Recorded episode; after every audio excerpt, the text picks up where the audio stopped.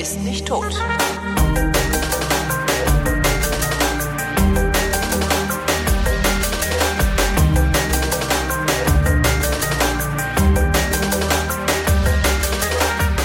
Das hier ist eine völlig neue Ausgabe der völlig neuartigen, retrofuturistisch, ironisch modernen, urbanen Unterhaltungsmatinee mit Tradition, die fast alle Fragen vrindheitsgemäß, aber garantiert nicht zeitnah beantwortet. Hier ist die Vrindheit mit Alexandra Tobor. Und Holger Klein. Frohes Fest. Frohes Fest, es weihnachtet sehr. Es ist unsere Weihnachtsspezialausgabe heute. Wir haben unheimlich was vorbereitet. Zimt. Haben wir das? Zimt, okay. Zimt, also ich habe Zimt und ein Bäumchen. Ein verrückter Hörer hat mir ein Bäumchen geschickt. Ach, das ist ja lieb. Ich ja ja mehr oder minder also weil du kommst ich komme halt ungern nach Hause und habe riesige Pakete da, da stehen beim Nachbarn und weiß nicht was drin ist das äh, da, da ist mal irgendwie bei mir ist schon mal so ein Psychopaket angekommen da sind mhm. ganz viele Blumenzwiebeln drin ich so okay hoffentlich hoffentlich stehen die nicht irgendwann bei mir vor der Tür ja naja jetzt habe ich jedenfalls ein Bäumchen so ein Tannenbäumchen in einem Blecheimerchen mit so kleinen Christbaumkügelchen dran und eine Lichterkette. Die Lichterkette ist aber überdimensioniert für das Bäumchen. Aber ich habe einen Tannenbaum, einen Weihnachtsbaum. Habt ihr einen Weihnachtsbaum? Äh, das ist ein Thema, das mir sehr am Herzen liegt. Also wir persönlich, also ich und die, also wir, die, die Einheit, die wir bilden, haben keinen Weihnachtsbaum. Aber meine Eltern haben einen Weihnachtsbaum. Und ja, das zwar, gehört ja auch so. Ja, nee, das gehört eben nicht so. Das, das, ist, das ist ja das, das Schreckliche. Ähm, ich weiß nicht, ob du das kennst. Ich weiß, dass viele Leute es kennen.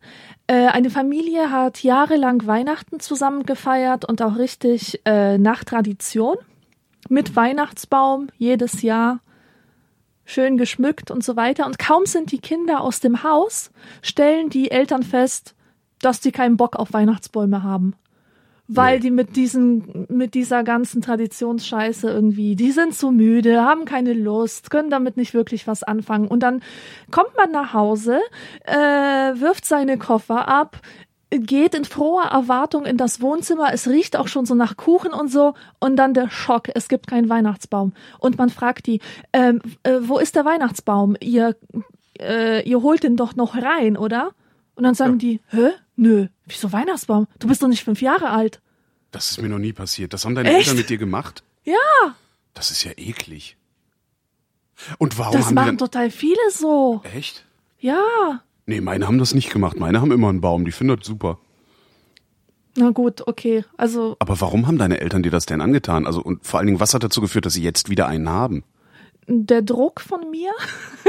das ist halt lustig, weißt du, mit 15 bin ich da rumgelaufen und hab geschrien, Scheiß Kommerz! Das ist halt der Witz an der Sache, ne? das haben die sich gemerkt. Und ähm, naja, dann, dann wächst man halt raus aus dem, aus dem Elternhaus und ähm, äh, die Eltern erwarten irgendwie auch, dass man groß geworden ist. Es gibt aber so ein paar Sachen, wirklich ein paar Dinge in einem Erwachsenenleben, die man sich bewahren möchte aus der Kindheit. Und dazu gehört Weihnachten. Ist bei mir jedenfalls so. Ich, ich möchte halt so nicht, dass sich da irgendetwas ändert. Was ich halt so lustig finde, ist, ich glaube, so ziemlich jeder und jede ist rumgelaufen mit, mit, also irgendwie, ne, in der Pubertät, die geht ja bei vielen so bis 24 mittlerweile, und hat Scheiß Kommerz, Weihnachten ist total böse, gebrüllt. Und je älter die Leute werden, desto milder werden die damit und sagen, oh, das ist doch eigentlich ganz angenehm mal hier. Ja. Das, und darum muss ich immer so lachen, wenn dann irgendwie so ein Halbstarker ankommt und mich davon überzeugen will, dass es ja irgendwie auch totaler Scheiß ist Weihnachten und voll kommerziell und so. Ich dann auch mal sage, ja, dann nimmst du halt die Geschenke nicht an, du Affe. Ja. Oder gibst du weiter, ist ja kein Problem. Wenn du was gegen Kommerz hast, lass dir was Ja. schenken, verschenk's weiter, ist doch super. Ja. Aber das wollen sie dann auch nicht, weil so eine Playstation, ne? Ja.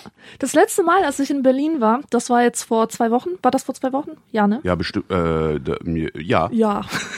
so in etwa. Doch, das war vor Ähm, zwei Wochen. Und vor zwei Wochen fand im Club der polnischen Versager eine Weihnachtsfeier statt, organisiert von äh, der Organisation zwischen den Polen, äh, die mich eingeladen haben. Die dazu. Organisation heißt zwischen den Polen? Ja, das ist also keine Organisation, das ist einfach eine Verbindung, eine lose Verbindung von kreativen äh, Frauen Polen. oder oder einfach Frauen aus Polen, die einen künstlerischen oder wissenschaftlichen Hintergrund haben. Mhm. Und die veranstalten einfach hin und wieder ein paar so interkulturelle Sachen. Äh, auf jeden Fall hatten wir dort einen Weihnachtsabend. Das war eine offene Veranstaltung, äh, mit denen aber Deutsche wahrscheinlich nichts hätten anfangen können. Jedenfalls war das sehr nett weil ähm, ich da so ein paar lustige Fotos gezeigt habe und gelesen habe und ähm, dann andere ihre Erinnerungen beigesteuert haben. Also das war so ein LOL-Weihnachten, wo jeder einfach das Witzigste vom polnischen Weihnachten oder von, von weihnachtlichen Kulturschocks zwischen Deutschland und Polen erzählt hat, was ihm so einfiel. Und ich fand es super, was für ein großes Mitteilungsbedürfnis bestand, ähm, als es äh, um, um solche kulturellen Erschütterungen ging. Äh, um Momente ging, wo Polen gedacht haben, oh mein Gott, das meinen die Deutschen ja wohl nicht ernst. An Weihnachten nämlich. Und Äh, eins dieser ich Dinge. Bin gespannt. Ja, genau. Eins dieser Dinge ist, ähm, dass man zum Beispiel an einem Heiligabend am 24. erstmal bei seinen Eltern ist Mhm. und dann um 22 Uhr nochmal losgeht, um sich in der Kneipe mit seinen Freunden zu treffen. Ja, Das kennst du ja, ne? ja, klar.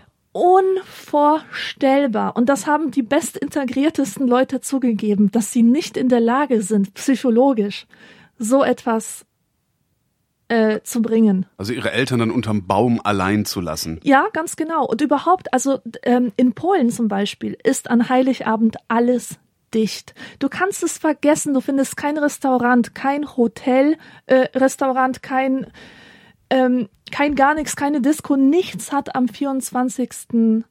geöffnet, weil äh, die Menge an Leuten, die, äh, die bereit wäre, äh, irgendetwas anderes zu machen außerhalb der Familie, die, die ist einfach nicht da. Aber Und- man wäre halt so ein super Revoluzer, wenn man dann trotzdem seinen Laden aufmachen würde, oder? Ja, Das aber es würde halt Rock'n'Roll. total, aber es würde halt niemand drin sitzen. Es war auch so ein, an diesem Abend war auch so ein Paar da, die waren aus Deutschland und die haben erzählt, dass sie ähm, irgendwann gemeinsam unterwegs waren in Urlaub und sie haben äh, zufällig einen Zwischenstopp in Polen gemacht und an Heiligabend mussten sie in einem Hotel übernachten. Und äh, sie meinten, aus Deutschland wäre das so, naja, im Hotel ist es halt alles geschmückt und so und weihnachtlich und man kriegt halt sein Weihnachtsabendessen oder so. Genau, da gibt's ja das Leben geht da einfach weiter, ja? Ja. nur halt mit diesen weihnachtlichen Vorzeichen. Und die sind dann in Polen in einem Hotel eingekehrt und da hat man sie einfach nur mit großen Augen angeschaut und gesagt, Warum seid ihr überhaupt hier? Zwölf Uhr, dann machen wir dicht, dann gehen alle nach Hause und ihr müsst hier ganz alleine sitzen. Tut uns leid, es gibt nichts. Und dann haben die sich teilweise drum bemüht, irgendwie die bei Leuten unterzubringen, damit sie nicht alleine sind an Weihnachten, weil das einfach nicht in deren Köpfe ging, ähm, wie man es äh, wie zwei Menschen außerhalb ihrer Familie irgendwo in der Welt verstreut herumirren können. Und das also das ist auch nur, dermaßen also wichtig. das, das ist aber auch nur Heiligabend oder machen die die ganzen Feiertage, also die die Äh, drei Die ganzen, Tage. die ganzen Feiertage, aber der Heiligabend ist äh, das Undenkbarste für solche Sachen. Ähm, ich wuchs auch auf mit so einer Horrorvorstellung. Die, die schlimmst vorstellbare Einsamkeit drückt sich aus in dem Bild, dass jemand mit 22 Jahren alleine in seiner Studentenbude hockt, äh, bei Kerzenschein und eine Dose Sardinen isst. Na, Sardinen gehen ja noch. Ja, aber Das das, war so das, sein. das, das war ein, ja, das war aber ein Gräuelmärchen, Hm. das man sich erzählt hat, um immer wieder herauszustreichen, wie wichtig dieser familiäre Zusammenhalt ist, dass bloß, dass es bloß nie zu so einer Situation kommt, dass einer weg ist von seiner Familie an Heiligabend. Und eine andere Sache, wo großer Mitteilungsdrang äh, bestand, war das Essen auf deutschen Weihnachtstischen. Ähm, in Polen ist es nämlich so, dass das Weihnachtsessen absolut einzigartig ist. Das gibt es nur dieses eine Mal im Jahr in dieser Form. Und es wird zwei Tage lang dran gekocht. Es gibt einen Karpfen, es gibt ähm, Sauerkraut mit Pilzen und Pflaumen und Wein. Es gibt ähm, eigentlich gibt es zwölf verschiedene Speisen. Und ähm, Zwar hintereinander oder so über die Nee. Tage verteilt? Ähm, nein, Wegen das der gilt zwölf nur, Apostel oder Genau, so. wegen der zwölf Apostel und das ist aber nur für Heiligabend. Also an Heiligabend stehen zwölf verschiedene Speisen auf dem Tisch. Okay. Traditionell ist es so. Das Man ist kann aber es dann kein auch variieren. zwölfgängiges Essen. Also es ist jetzt nicht. Nein, nicht im so Sinne heftig, von zwölf. okay. Also es, es gibt so kleine Beilagen, weißt du, so äh, in der türkischen Küche gibt's ja auch so verschiedene kleine Röllchen, die man sich so nebenbei irgendwie Mhm. reinpfeifen kann. Sowas in der Art ist das. Und ähm, auf dieses Essen wird total viel Wert gelegt. Es ist besonders und es ist total viel Arbeit reingesteckt worden. Überhaupt riecht das ganze Haus danach. Von, von 8 Uhr morgens an wird ähm, gekocht und gebacken. Und der Duft ist einfach einmalig. So. Und dann kommt man äh, zu Deutschen oder hört von Deutschen, dass es kurze, bei denen. Kurze, kurze Zwischenfrage. Während da gekocht und gebacken wird, was machen die Männer in der Zeit? Ähm, das ist eine gute Frage.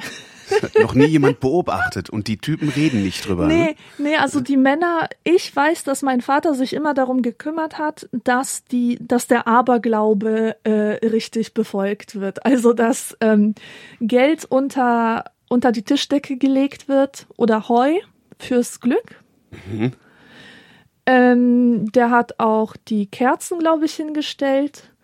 Technische Geräte wie, äh, wie den Kerzenanzünder bereitgelegt.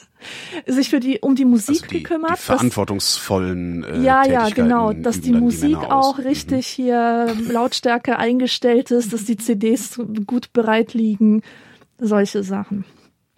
Naja, aber kommen wir nochmal zurück zu dem Ja. äh, Ding. Also der Schock, wenn man erfährt, dass es bei manchen Deutschen an Heiligabend Raclette gibt oder Würstchen mit Kartoffelsalat. Ja, das ist ja auch sehr weit verbreitet. Das hat mich mal sehr irritiert, als als da Dich war ich auch. Heiligabend bei meinen Eltern und dann gab's Würstchen mit Kartoffelsalat. Ich dachte, was ist denn hier los, Leute? Und sagte meine Mutter auch, oh, der Papa hat sich das mal gewünscht. Das ist ja mal, Oh. was soll das denn jetzt? Ja, äh, ich weiß allerdings, äh, dass es in Bayern und auch in anderen vielen, äh, in vielen anderen Gegenden ähm, das Würstchen oder, oder generell Kartoffelsalat, so, solche einfachen Sachen ähm, Teil der Tradition sind, weil ähm, nämlich an Heiligabend so dieses Einfache äh, ausgedrückt werden soll. Also Jesus kam ja angeblich unter sehr einfachen Umständen zur Welt und das soll sich dann auch im Essen ausdrücken. Also isst man eben das Einfachste, Kartoffelsalat und Würstchen. Du meinst, der Heiland wurde in Kartoffelsalat geboren. Das Genau, Würstchen so symbolisiert ungefähr. den Heiland, wie er da so im Kartoffelsalat liegt. Der, also, Krippensalat. Es Oh. gibt Krippensalat und alle denken, es gibt Krabbensalat und kommen zur Feier. Und dann gibt's einen Krippencocktail. Ja, also diese. Ja. Aber warum dieses- darf man denn kein Fondue essen? Nee, Raclette war das, ne? Fondue. Ja, weil Uh, Raclette, also hör mal auf, Raclette, Raclette. Ich habe doch schon mal gesagt, dass ich das früher für einen Ossi-Namen hielt, oder?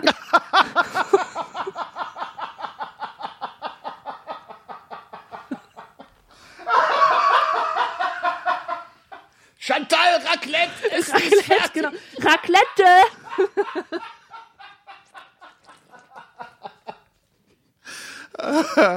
Schön. nee, das Ja, hast du nicht gesagt. Okay.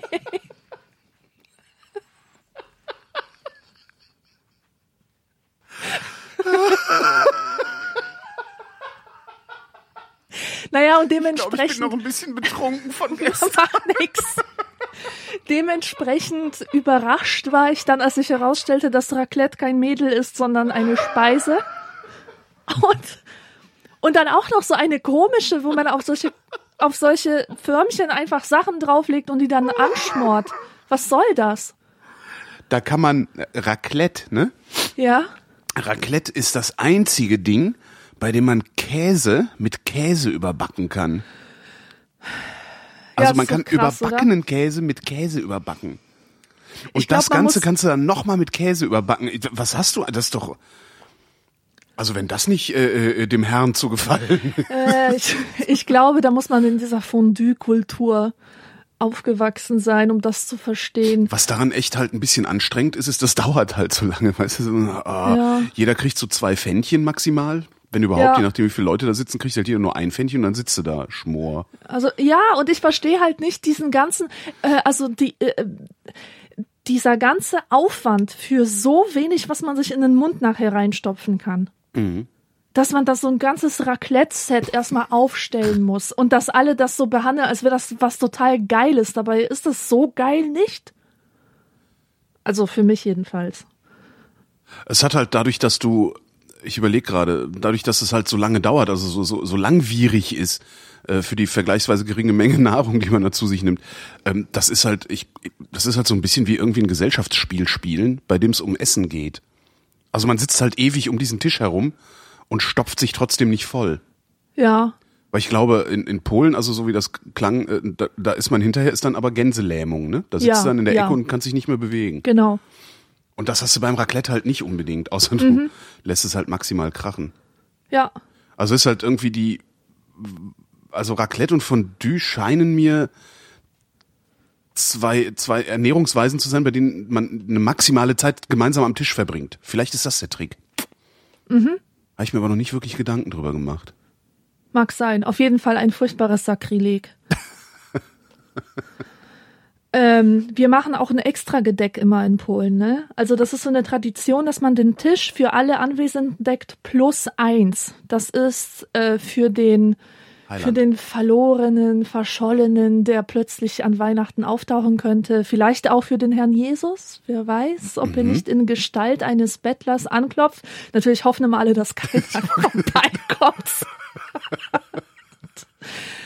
ähm, naja, und wir teilen so ein, ähm, es gibt so, ein, äh, so eine Tradition, eine Oblate miteinander zu teilen am Tisch. Und das ist äh, nicht so eine Oblate, die du zum Backen nimmst, sondern das ist ein viereckiges Ding aus diesem Hostienstoff. Und äh, da ist dann so ein weihnachtliches Bild reingestanzt und man muss das äh, miteinander brechen.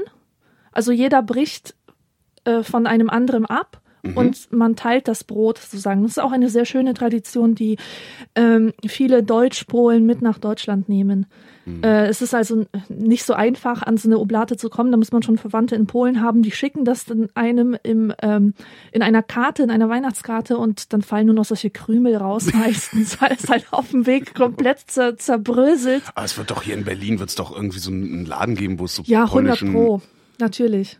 Na Genau, gut, das, in Berlin, aber wahrscheinlich nicht, wo du Nee, lebst. also es gibt ja eigentlich in jeder Stadt irgendwie einen Schlesier, so im Sinne von Metzger, der Ah. hin und wieder auch ähm, polnische Süßigkeiten und sowas verkauft nebenher und da kann man sowas immer kriegen. Außerdem gibt es ähm, einige Kirchen, die polnische Messen anbieten. Also das ist dann eher in solchen Gebieten, wo viele Polen wohnen, im Ruhrgebiet oder so, da kann man so etwas auch erwerben. Hast du denn dann, also wenn, wenn so ex extrem viel Wert darauf gelegt wird, bei der Familie zu sein, zusammen zu sein, nicht, nicht, nicht diesen Verbund zu verlassen, hast du dann überhaupt irgendeine Rückzugsmöglichkeit? Oder bist du über die drei Tage auf Gedeih und Verderb, weiß ich nicht, deinem alkoholkranken Nazi-Onkel ausgeliefert oder sowas? Oh Gott. Also weil den hat ja so jeder in der Familie irgendwie einen, also ich, das ist so, der, sich dann einen voll, Ja. voll laufen lässt und dann irgendwie anfängt äh, zu erzählen, dass die Wehrmacht ja auch nur eine ganz normale Armee Ja, gewesen ja. sei, wie alle anderen auch oder so. Ja. Also Also, kannst du dich vor sowas dann überhaupt Ich habe so einen Nazi-Onkel nicht und das Gute Na, an okay, unserer Schweine. Familie ist, dass, ähm, dass sie klein ist. Das heißt, der Rest der Verwandtschaft ist in Polen und die kommen auch nicht. Das heißt, Weihnachten läuft immer zwischen mir und meinen Geschwistern und den Eltern ab. Okay. Das sind nur Mama, Papa und die zwei Brüder und sonst niemand. Und das, und das ist ist, aber gut. das ist gut, okay. Ja. Also ich habe auch noch, ich kann mich nicht erinnern, also früher sind wir nach Polen gefahren und haben bei, bei der Oma gefeiert. Das, Mhm. das war ganz schön. Aber so ganz große Familienfeiern, die dann, wo, wo dann nachher irgendwelche Leute äh, Hollywood-Filme draus machen, so Weihnachtstragödien oder Thanksgiving, äh, Familientreffen mit Katastrophen und so weiter. Ähm, sowas kenne ich eigentlich gar nicht. Ah, Okay.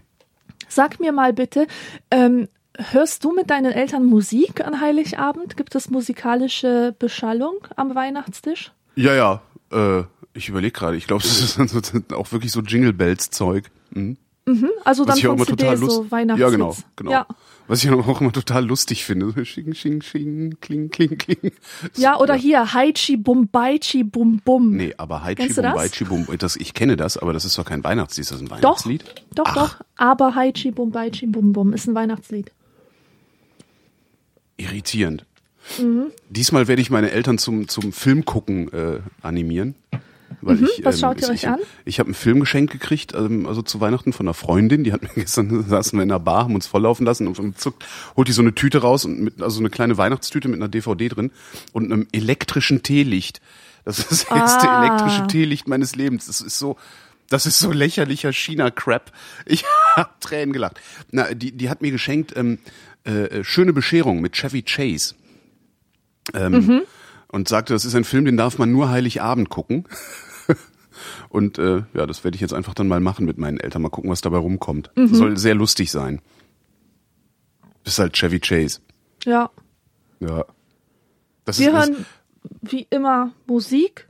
Und mein Vater hat mich schon beauftragt, einen Sampler zusammenzustellen, was eigentlich der nächste Schritt der Evolution ist. Der, äh, also ich, ich finde das total interessant, wie sich an der Musik, die bei uns an Heiligabend läuft, äh, wie sich daran ähm, gezeigt hat, wie weit wir mit der Integration sind. weißt du, am Anfang liefen Kassetten mit polnischen Weihnachtsliedern gesungen von irgendeinem Kinderchor, so richtig traditionell, wie es traditioneller gar nicht geht. Also quasi so eine Kirchenaufnahme. Man, man hätte auch in der Kirche sitzen können. Und ein paar Jahre später waren dann, dann ähm, waren das schon die amerikanischen Weihnachtsclassics von Bing äh, Crosby. Crosby, Crosby, I'm Dreaming of a White Christmas und so weiter. Und später sind wir dann zu Musik übergegangen, die irgendwie festlich klang, aber ohne Weihnachtsbezug, eher so heidnisches Zeug wie Enya oder Enigma oder so. Und zuletzt hat mein Vater aus Spaß zwar, aber immerhin einen Punk Christmas Sampler aufgelegt. Und äh, also tatsächlich Weihnachtslieder gesungen von den Toten Hosen, von äh, von irgendwelchen Scheißbands und ähm, ja, diesmal darf ich meinen eigenen Sampler machen. Was würde passieren, wenn du so einen Chevy Chase Film anschleppen würdest und sagen würdest, den gucken wir jetzt, weil den kann man nur Heiligabend gucken? Wäre das auch wieder einer von diesen Kulturbrüchen? Ja und nein. Also ich würde schon sagen, dass man prinzipiell sich einen Film anschauen kann, wenn das allen recht ist. Aber ähm, also wenn die Stimmung passen würde, könnten wir das machen. Es ist aber in der Regel wirklich so, dass die Stimmung an Weihnachten, die Atmosphäre ähm, ohne Fernseher, nur mit der Familie um den Tisch so schön ist, dass niemand das opfern würde für einen blöden Film. Wenn dann am 25. Das schon.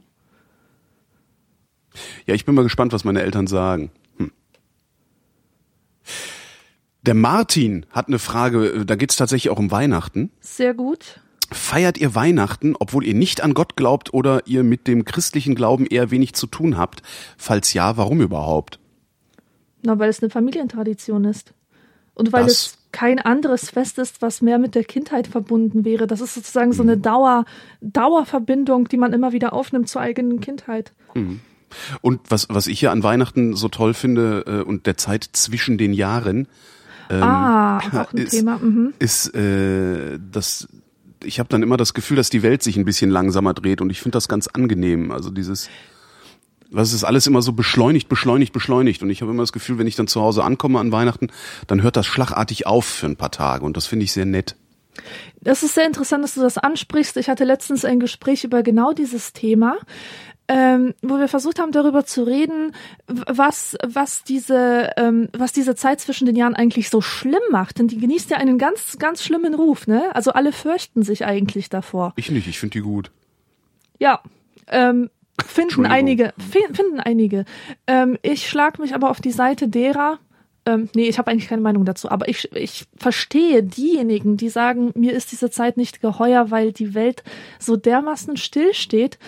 Ähm, vor allem, stell dir vor, du bist depressiv oder du bist irgendwie ein kränklicher Mensch oder so, der einfach gerne das Gefühl hat, dass die Apotheke immer auf hat, dass er jederzeit zum Arzt muss und so und, und äh, kann. Und plötzlich gehst du dann zum Arzt und da steht hier Weihnachtsferien. Wir machen Weihnachtsferien. Hier sind Weihnachtsferien. So 6.1.. und ja, bis, bis 6.1. ganz 6.1., genau. Ne? genau. Und das ist so frustrierend, weil man das Gefühl hat, man ist eingesperrt oder besser ausgesperrt. Man hängt in so einer Blase, die dich von, von dem normalen Tagesablauf trennt. Also ich kann es schon verstehen, dass man Ich da. finde das, das, ich finde gerade das finde ich toll. Was ein bisschen doof ist, ist, ähm, ich bin dann, ich bin dann halt oft in der Heimat, also äh, bei meinen Eltern da unten Mhm. und äh, dadurch, dass dadurch, dass die alten Freunde aber dann irgendwie irgendwo hingeheiratet haben und, und so und also alle sind halt irgendwie unterwegs und beschäftigt. Man kann sich halt dann nicht mit seinen mit seinen Freunden treffen. Das finde ich immer so ein bisschen ein bisschen doof, Mhm. weil ich so oft nicht äh, in Köln bin. Ja, Aber, aber sonst finde ich halt gerade dieses diese diese Blase, in der man da ist, finde ich halt toll. Das ist einfach ja geht halt nichts anderes. ja, Ist halt ja. so ist das, das sehr Packst- angenehmes Ding. packst du eigentlich gerne Weihnachtsgeschenke ein? Ich, Das nee, ist- ich kann das nicht. Ich das ist so eine weitere blöd. Sache, die man entweder lieben oder hassen kann. Ich fänd, ich würde das gerne können. Ich kann nicht einpacken. Ich bin da zu doof zu. Ich bin so dankbar dafür, dass es neuerdings, oder was heißt neuerdings, aber seit ein paar Jahren, äh, diese Tüten gibt, wo man es einfach reinwirft. Das ist wirklich das Beste, was mir je im Leben passiert ist. Nee, ich kann das nicht. Ich liebe es, Geschenke einzupacken. Und hier mein exklusiver Tipp an alle Hörer da draußen. Äh, Geschenke einpacken kann super viel Spaß machen, wenn man es nicht mit Geschenkepapier tut, sondern mit Comics oder mit ähm, äh, solche, solche Zeltzeitungen wie die Zeit. Die Ja. haben manchmal ähm, super großflächige Bilder drin Ja. schöne Illustrationen. Wenn man das als Weihnachtspapier nimmt, kann es richtig Spaß machen, weil es sieht es sieht wirklich teilweise so dermaßen geil aus. Und Comics, damit meine ich natürlich nicht, dass man jetzt irgendwie aus seinen Graphic Novels alles ausreißen sollte, sondern äh, es gibt doch diesen äh, Free Comic Book Day ähm, regelmäßig in Comicläden, wo einfach werbehalber solche Comicheftchen verteilt werden, die eigentlich nur Werbung sind für, für ganze Comicreihen und ähm, die eignen sich auch ausgezeichnet als Geschenkpapier. Wenn das der Quitzi wüsste.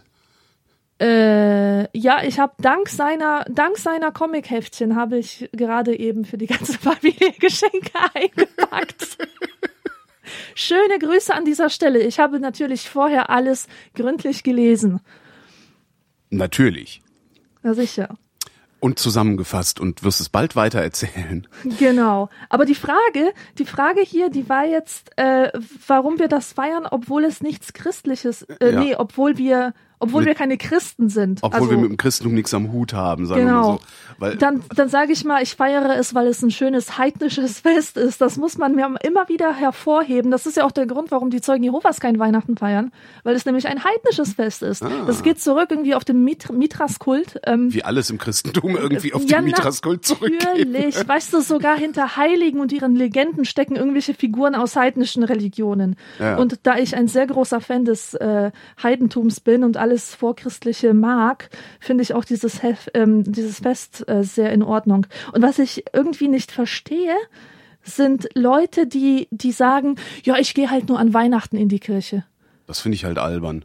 Ich meine, warum? Warum? Äh, denken die, das wäre jetzt irgendwie Ich habe da ja meine eigene Theorie.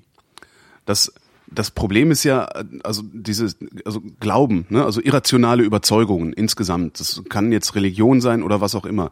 Wenn dir das äh, schon als kleines Kind im Grunde eingeprägt wird, ja, also nicht nicht jetzt äh, im agitatorischen Sinne irgendwie eingepflanzt, sondern dadurch, dass es dir auf irgendeine Weise vorgelebt wird, fällt es dir sehr schwer, das im Erwachsenenalter oder wann auch immer du möglicherweise zur Vernunft kommst, ähm, das, das zu 100 Prozent wieder abzulegen, weil das so tief eingeprägt ist, dass immer ein winziger kleiner Restzweifel bleibt. Da musst du mal, wenn du, wenn du mit Leuten redest, die zur Vernunft gekommen sind, ähm, dann wirst du äh, oft erleben, dass sie, dass sie sich immer noch eine Hintertür offen lassen.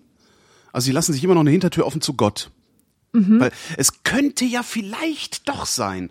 Ja, aber Weil so warum viele denn- Leute sagen, dass das so ist. Da muss doch was dran sein. Ist natürlich Quatsch. Aber das ist halt so tief in dir drin, dass, dass so ein Restzweifel bleibt.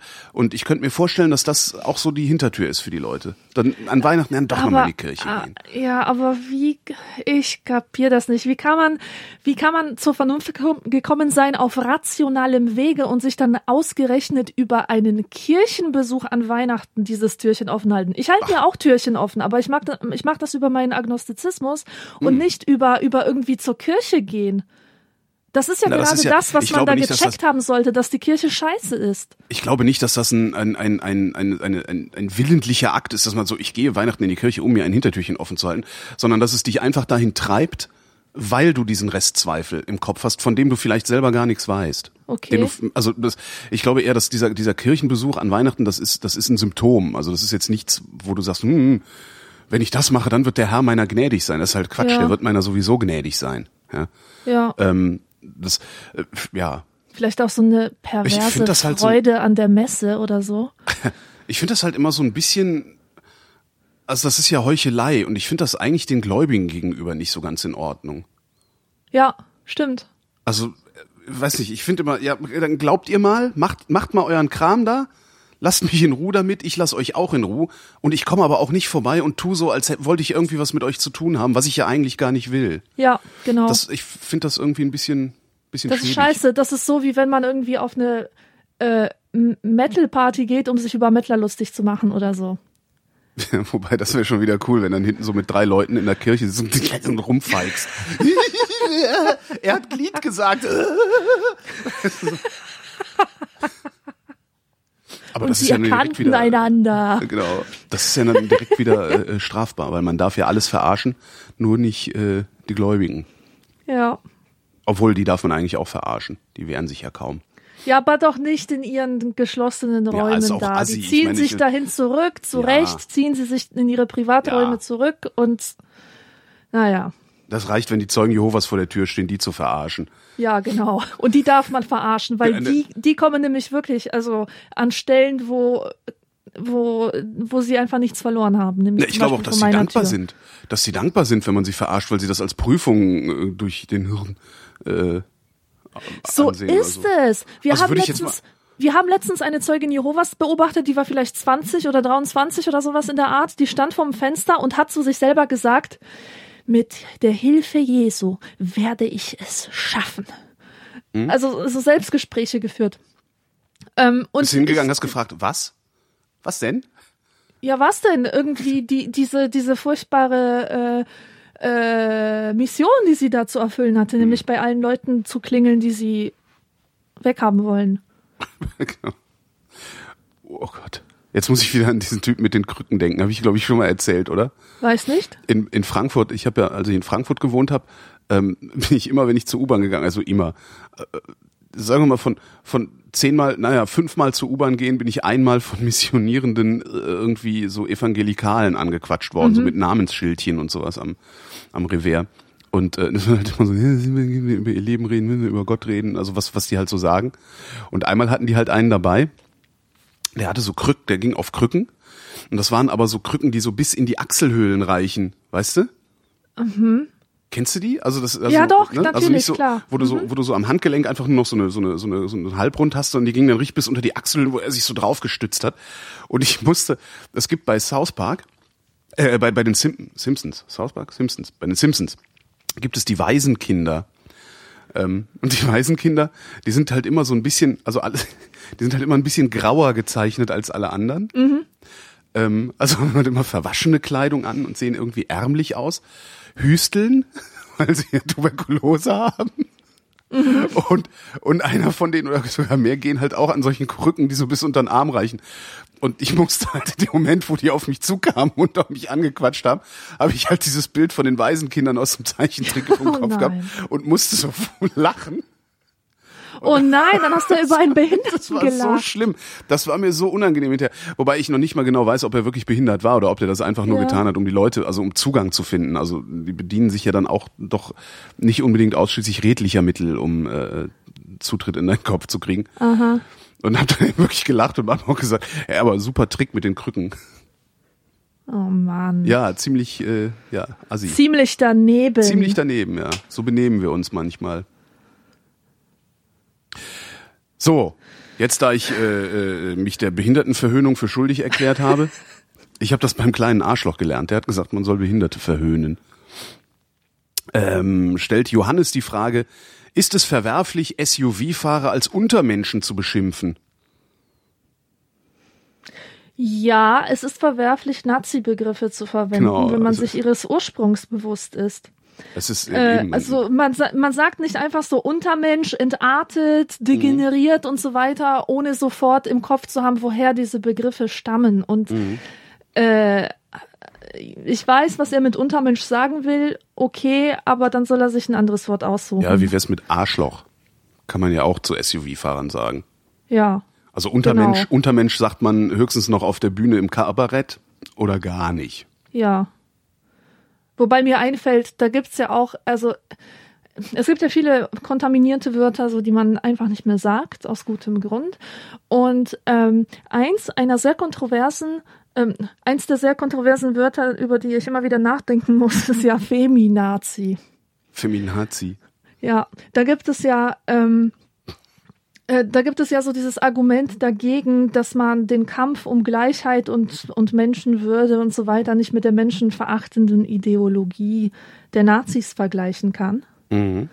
Andererseits ähm, finde ich, dass man beispielsweise Rechtsradikale und Linksradikale sehr wohl vergleichen kann, weil es einfach strukturelle Ähnlichkeiten zwischen ihnen gibt. Es gibt strukturelle Ähnlichkeiten, aber es, äh, die Inhaltlich In- ist das natürlich und- genau. komplett, äh, äh, ja, und das, das darum finde ich den Vergleich halt unzulässig, link, linke Ja. und rechte Extremisten äh, da in einen Topf zu werfen. Was natürlich die die Konservativen sehr gerne tun ähm, mit ihrer Extremismustheorie. Also äh, jeder Extremismus ist gleich schlimm, egal ob von rechts oder links. Ja.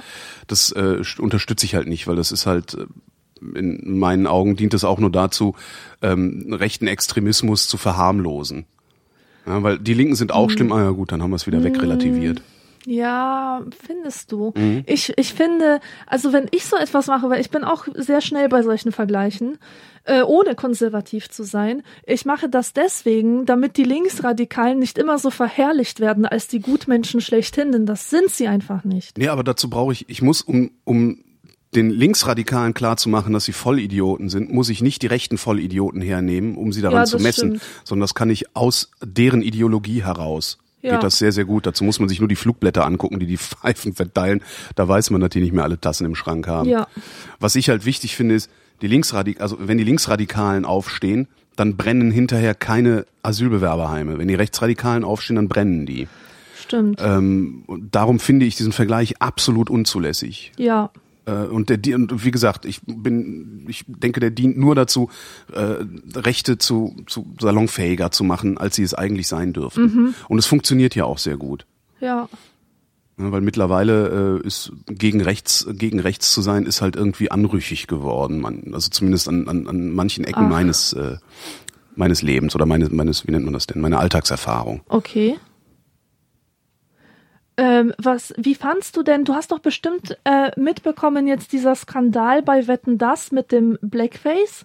Mit dem das am? Rande ich habe das ja am Rande habe ich das Also, du wüsste ich gerne, was du darüber denkst. Es war halt so, dass die Saalwette, das, das Ganze fand ja in Augsburg statt. Mhm. Und die Saalwette bestand darin, dass man irgendwie mehrere Paare zusammenkriegen sollte, die als Lukas und der Lokomotivführer und Ja. Jim Knopf auftauchen. Und dieser Jim Knopf sollte, wie der echte Jim Knopf, äh, ein schwarz sein Schwarzer sein, ganz genau. Was zur Folge hatte, dass die Leute sich einfach Schuhcreme und irgendwelche braunen Dreck Ja. da ins Gesicht geschmiert haben. Und der Skandal bestand halt darin, dass man das nicht bringen kann, weil das Black, äh, weil das Blackfacing, Blackfacing, sei und das eindeutig äh, sei rassistisch konnotiert. ganz genau. bla. Wie finde ich das? Eigentlich interessiert interessiert es mich gar nicht. Das ist eigentlich eher so das Ding.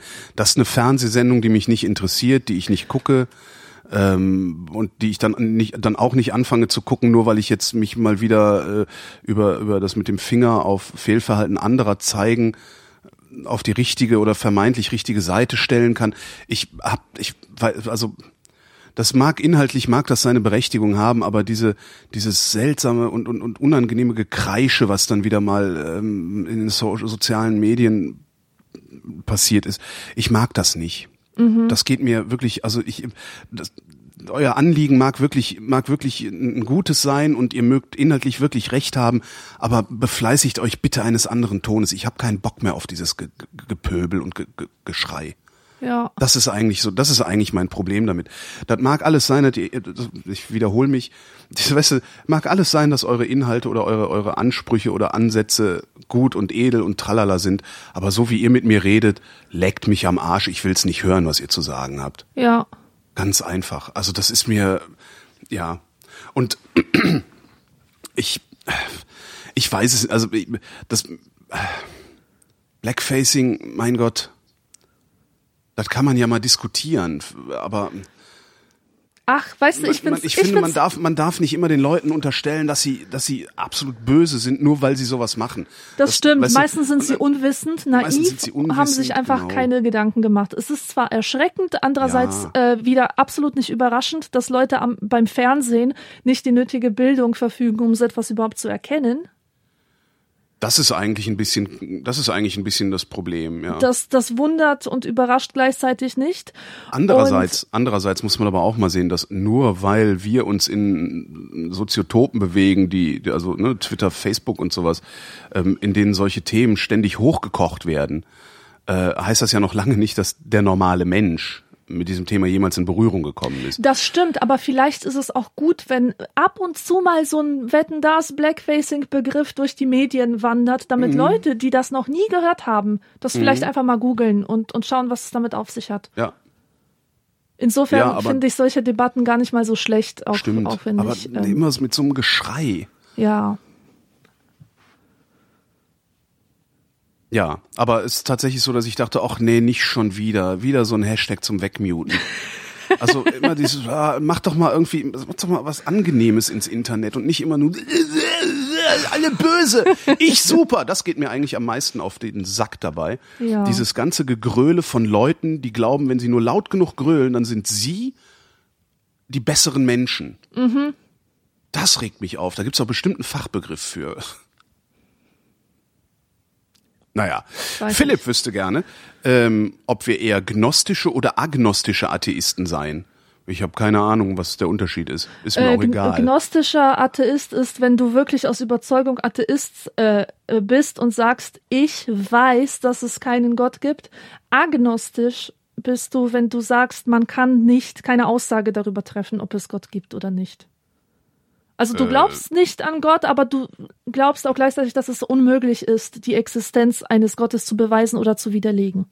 Ja, natürlich ist das unmöglich, sonst hätte es ja schon längst jemand getan und würde nicht Ja. immer nur behaupten, dass es so ist. Ja, du, du könntest aber auch felsenfest davon überzeugt sein, dass es keinen Gott gibt. Dazu müsste ich aber doch erstmal überhaupt äh, äh, sowas wie so, so ein Konzept von Gott haben, um davon überzeugt Ja, zu sein, dass genau. es das nicht gibt. Das soweit bin ich. Also was heißt, was heißt soweit bin ich nicht? Wahrscheinlich. Also ich bilde mir gerne ein, dass ich schon ein bisschen weiter bin. Ich finde das Ja. Ganze kon konzeptionell absurd. Ganz einfach. Ich finde das insgesamt absurd. Das gibt's zwar, das machen total viele Leute und und äh, vielen gefällt das vielleicht auch, aber ich finde das absurd. Das ist ungefähr, ich finde das genauso absurd, wie wenn mir jemand sagen würde, wenn man Dinge loslässt, dann fallen sie nicht runter. Es ist halt irgendwie, äh, ja. Ich weiß nicht, ob das gnostisch oder agnostisch ist, aber äh, ja. Naja, wenn, wenn du in der Lage wärst zu sagen, es könnte sein, dass mein Erkenntnisvermögen äh, begrenzt ist und ich nicht in der Lage bin, etwas wahrzunehmen oder etwas zu begreifen, was außerhalb von mir existiert. Es Wenn könnte sagst, auch sein, dass morgen, sein. es könnte auch sein, dass ich morgen, wenn ich über die Straße gehe, von einem Elefanten erschlagen werde. Selbstverständlich es könnte halt alles könnte sein. das sein. Wenn ich, wenn ich, wenn ich das zum Maßstab äh, meiner, meiner Existenz mache, also wenn ich, wenn ich mich immer an den Dingen orientiere, die sein könnten, ja, dass also alles, was ich auch nur denken kann, auch Realität sein könnte, da werde ich doch verrückt von. Also Äh, ja. Ähm, ich finde, ähm, ich, ich finde es total wichtig, sich ähm, was wäre, wenn Dinge offen zu halten. Ich finde nichts humorloser, fantasieloser, starrer als aggressive Atheisten. Ähm, diese Leute, die überall rumlaufen und den Leuten erzählen wollen, dass es keinen Gott gibt und die auch solche Aktionen starten wie die ähm, Dings, wie heißt Giordano Bruno Stiftung? Ist Ja. das, ist das glaube ich, der, der Typ? es gibt, ähm, es gibt, es gibt er? möglicherweise keinen Gott. Mach mit deinem Leben weiter und hab Spaß oder so ähnlich, ne? Nee, also die haben zum Beispiel beim Weltkirchentag, als der Papst, äh, also als Benedikt 16. nach Köln kam, ja, haben die auf der Kölner Domplatte jede Menge sehr respektloser antikirchlicher Propaganda gemacht. Ähm, und ich habe nichts dagegen. Um das gleich mal herauszustellen, aber die hätten den Kontext sich vielleicht genauer ansehen sollen, bevor sie mit sowas anrücken. Ein bisschen Vorstellungskraft, ein bisschen Einfühlungsvermögen, dass da Leute teilweise aus Chile, Peru, Brasilien, was weiß ich, angereist sind, um einen äh, Spirit irgendwie zu erfahren mit anderen Leuten aus anderen Ländern. Ähm, die, die waren da aus guten aus, aus menschlich äh, okayen Bewegungsgründen und ich finde, man sollte diese Leute nicht irritieren, indem man den extrem beleidigende Scheiße davor setzt. Was haben Warum? die denn, was haben das die denn ist, plakatiert? Weißt du das noch? ich kann mich nicht mehr erinnern. Ich weiß nur noch, dass ich es scharf kritisiert habe, weil ich es teilweise echt zu heftig fand. Also ich finde es einfach richtig und wichtig. Also ich, ich finde es halt richtig und wichtig, die Kirche, also die Kirche, stets und ständig äh, äh, zu kritisieren und anzugreifen und bloßzustellen äh, für das, was sie tut. Das Problem ist, ja, das Weißt du, Problem es ist ist wirklich, wann dasselbe- mache ich halt? Ich habe ja immer, ich habe doch immer jemanden da, der aus vollkommen redlichen Motiven Kirche mitorganisiert oder Kirche wohlwollend betrachtet. Das heißt, ich, egal wann ich Kirche kritisiere, ich gehe doch immer irgendjemandem oder ich beleidige doch immer irgendjemanden, der eigentlich redliche Motive hat. Das heißt, ich Ja, kann doch überhaupt aber- nicht mehr protestieren. Also aber das, weißt ab du, welcher Größenordnung höre ich auf damit? das, was diese ganzen Organisationen machen, im, im Grunde, was sie am Ende geschafft haben, das ist Preaching to the Converted. Die erreichen diese Das Menschen, stimmt. die erreichen die Menschen, die sie erreichen sollten, nicht, indem sie sie beleidigen. Ja, ganz im Ein, ein Gegenteil. Mensch, Die- ein armer ja. Mensch aus Peru, der irgendwie extra angereist kommt, der wird irritiert, vielleicht verletzt reagieren. Aber das wird den nicht zu eigenem Denken anstacheln, wenn er da auch noch ist, unterstützt von einer Gemeinschaft von Tausenden von Katholiken. Also bitte. Und äh, Verletzen um des Verletzens willen finde ich scheiße. Und das erinnert mich wieder an Leute, die Veganer sind oder Vegetarier, halt so äh, äh, überzeugt und dann irgendwie in so einem Land wie Polen eingeladen sind. Da kriegen sie halt Fleisch vorgesetzt, wo die äh, Frau irgendwie den ganzen Tag am, am Ofen, am Herd stand, um das zuzubereiten und sagen dann, "Bäh, das esse ich nicht, ich bin doch Veganer.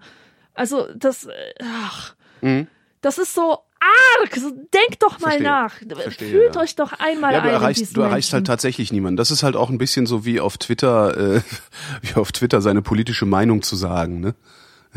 Das sind halt eh nur Leute unterwegs, die die mutmaßlich teilen. Beziehungsweise folgen dir da nur Leute, die die mutmaßlich teilen. Ja, du hast recht. Ja. Das heißt, man müsste sich äh, äh, bessere Protestformen überlegen. Ne? Auf jeden Fall. Und vielleicht nicht so sehr Protest wie ähm, so trojanische Pferde bauen. Sich irgendwie einschleichen in Organisationen, kleine mh, Denkanreize streuen, sowas in der Art. Und was ich auch noch sagen will zu diesem Thema, ähm, sollte ich jemals Kinder haben, dann möchte ich, dass sie mit Religion aufwachsen. Weißt du warum? Nee. Weil sie das Christentum und institutionelle Religion im Allgemeinen ablehnen dürfen, sogar sollen, bitteschön. Aber sie sollen wissen, warum sie das Christentum ablehnen. Und nicht mit irgendeiner trivialen Scheiße ankommen wie, ja, die Bibel, da sind nur erfundene Geschichten drin. Weil das, das ist einfach nur ein eine übernommene Floskel von anderen. Und ich will, dass meine Kinder skeptisch sind, immer skeptisch bleiben gegenüber ihrer eigenen Skepsis. Wenn Skepsis einfach nur übernommenes äh, vom Hörensagen ist, ist es keine Skepsis. Und wer sich mit diesem Aber wie äh, sollen sie skeptisch sein, wenn sie religiös aufwachsen? Nein, nicht religiös. Einfach Das- mit einem Rahmen, mit einem religiösen Rahmenprogramm. Zum Beispiel spricht nichts dagegen, dass sie zur Kommunion gehen.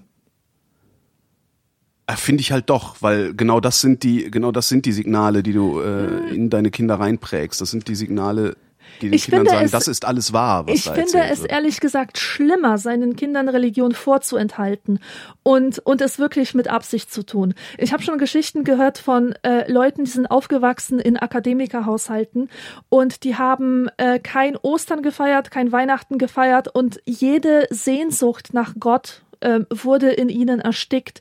Jedes kindliche Bedürfnis, sich irgendwie die Welt zu erklären mit dem Wirken eines Gottes, äh, jedes Bedürfnis zu, Hast du zu jemandem Kinder, zu beten. hast und du die Kinder, Kinder gefragt, haben, als sie erwachsen waren, wie es ihnen damit gegangen ist oder ihnen damit Ja, geht? natürlich. Sie haben gesagt, das war furchtbar. Mhm.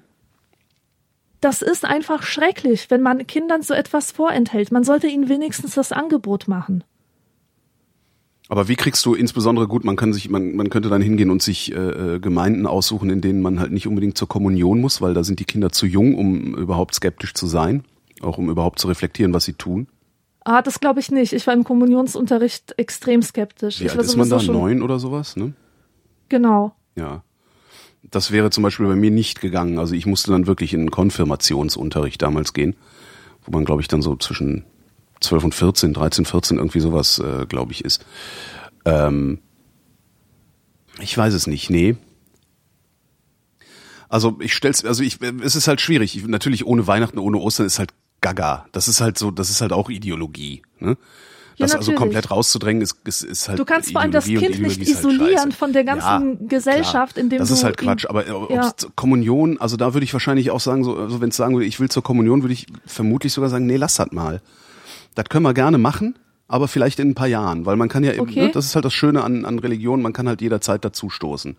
Okay. Ähm, Ähm, ich würde es einfach bis zur Kommunion laufen lassen und danach ist das Alter erreicht mit 14. Da sollte jeder schon entschieden haben, ob er etwas sein will oder nicht und dann pff, austreten, da also bleiben. mir egal. würde es halt schwerfallen, weil ich selber nicht, ich gehe halt selbst nicht in die Kirche, ich habe selbst keine Vorstellung von Gott. Ich, wie gesagt, ich, ich lehne das noch nicht mal ab, sondern ich finde das absurd. Du also das ist bist religiös unmusikalisch, wie es. Wer, äh, wer hat es so ausgedrückt? Entweder Max Weber war es oder Jürgen Habermas. Hm. Aber religiös unmusikalisch, das finde ich gut. Das finde ich ein gutes Wort. Ja, das passt, passt sehr gut. Man Also ich kann das, ich kann das zur Kenntnis nehmen. Ich kann auch zur Kenntnis nehmen, dass die Leute das machen. Ich verstehe auch, warum die das machen, äh, ne? also die Motive und alles, aber das ist halt so, wie ich mir irgendwie ein fremdes Land angucke und mir denke, ah ja, so macht ihr das. Aber findest du nicht, dass, dass Äh, und- jeder und- irgendein Grundwissen von der Bibel haben sollte, zum Beispiel? Naja, das, das lernt man, also wenn man einen guten Religionsunterricht hat in der Schule, dann lernt man dieses Grundwissen von der Bibel. Ja. Ähm, Das Problem ja, ist, dass die meisten, also zu meiner Zeit war es halt kein Religionsunterricht, sondern Religionserziehung. Ähm, Mhm. und Das ist wieder was, was ich wirklich strikt ablehne. Also ich möchte, wenn, dann muss das ein religionswissenschaftlicher Unterricht sein und nicht Erziehung auf eine bestimmte Religion hin. Das war bei uns so. Also ne?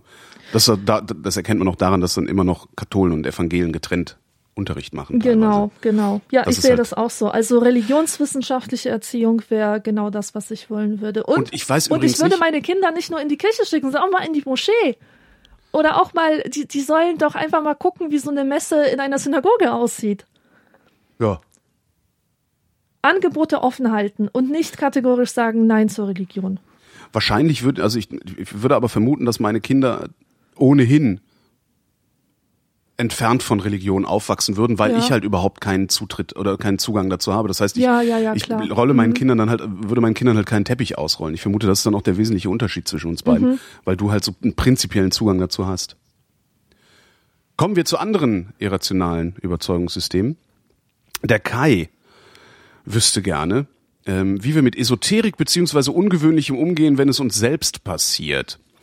Ähm, er schildert drei Fälle. Ich hatte als Kind sehr viele Warzen an den Füßen. Es gibt übrigens, ich hatte auch mal eine Warze, da habe ich so eine Tinktur gekriegt, die hieß Warz ab.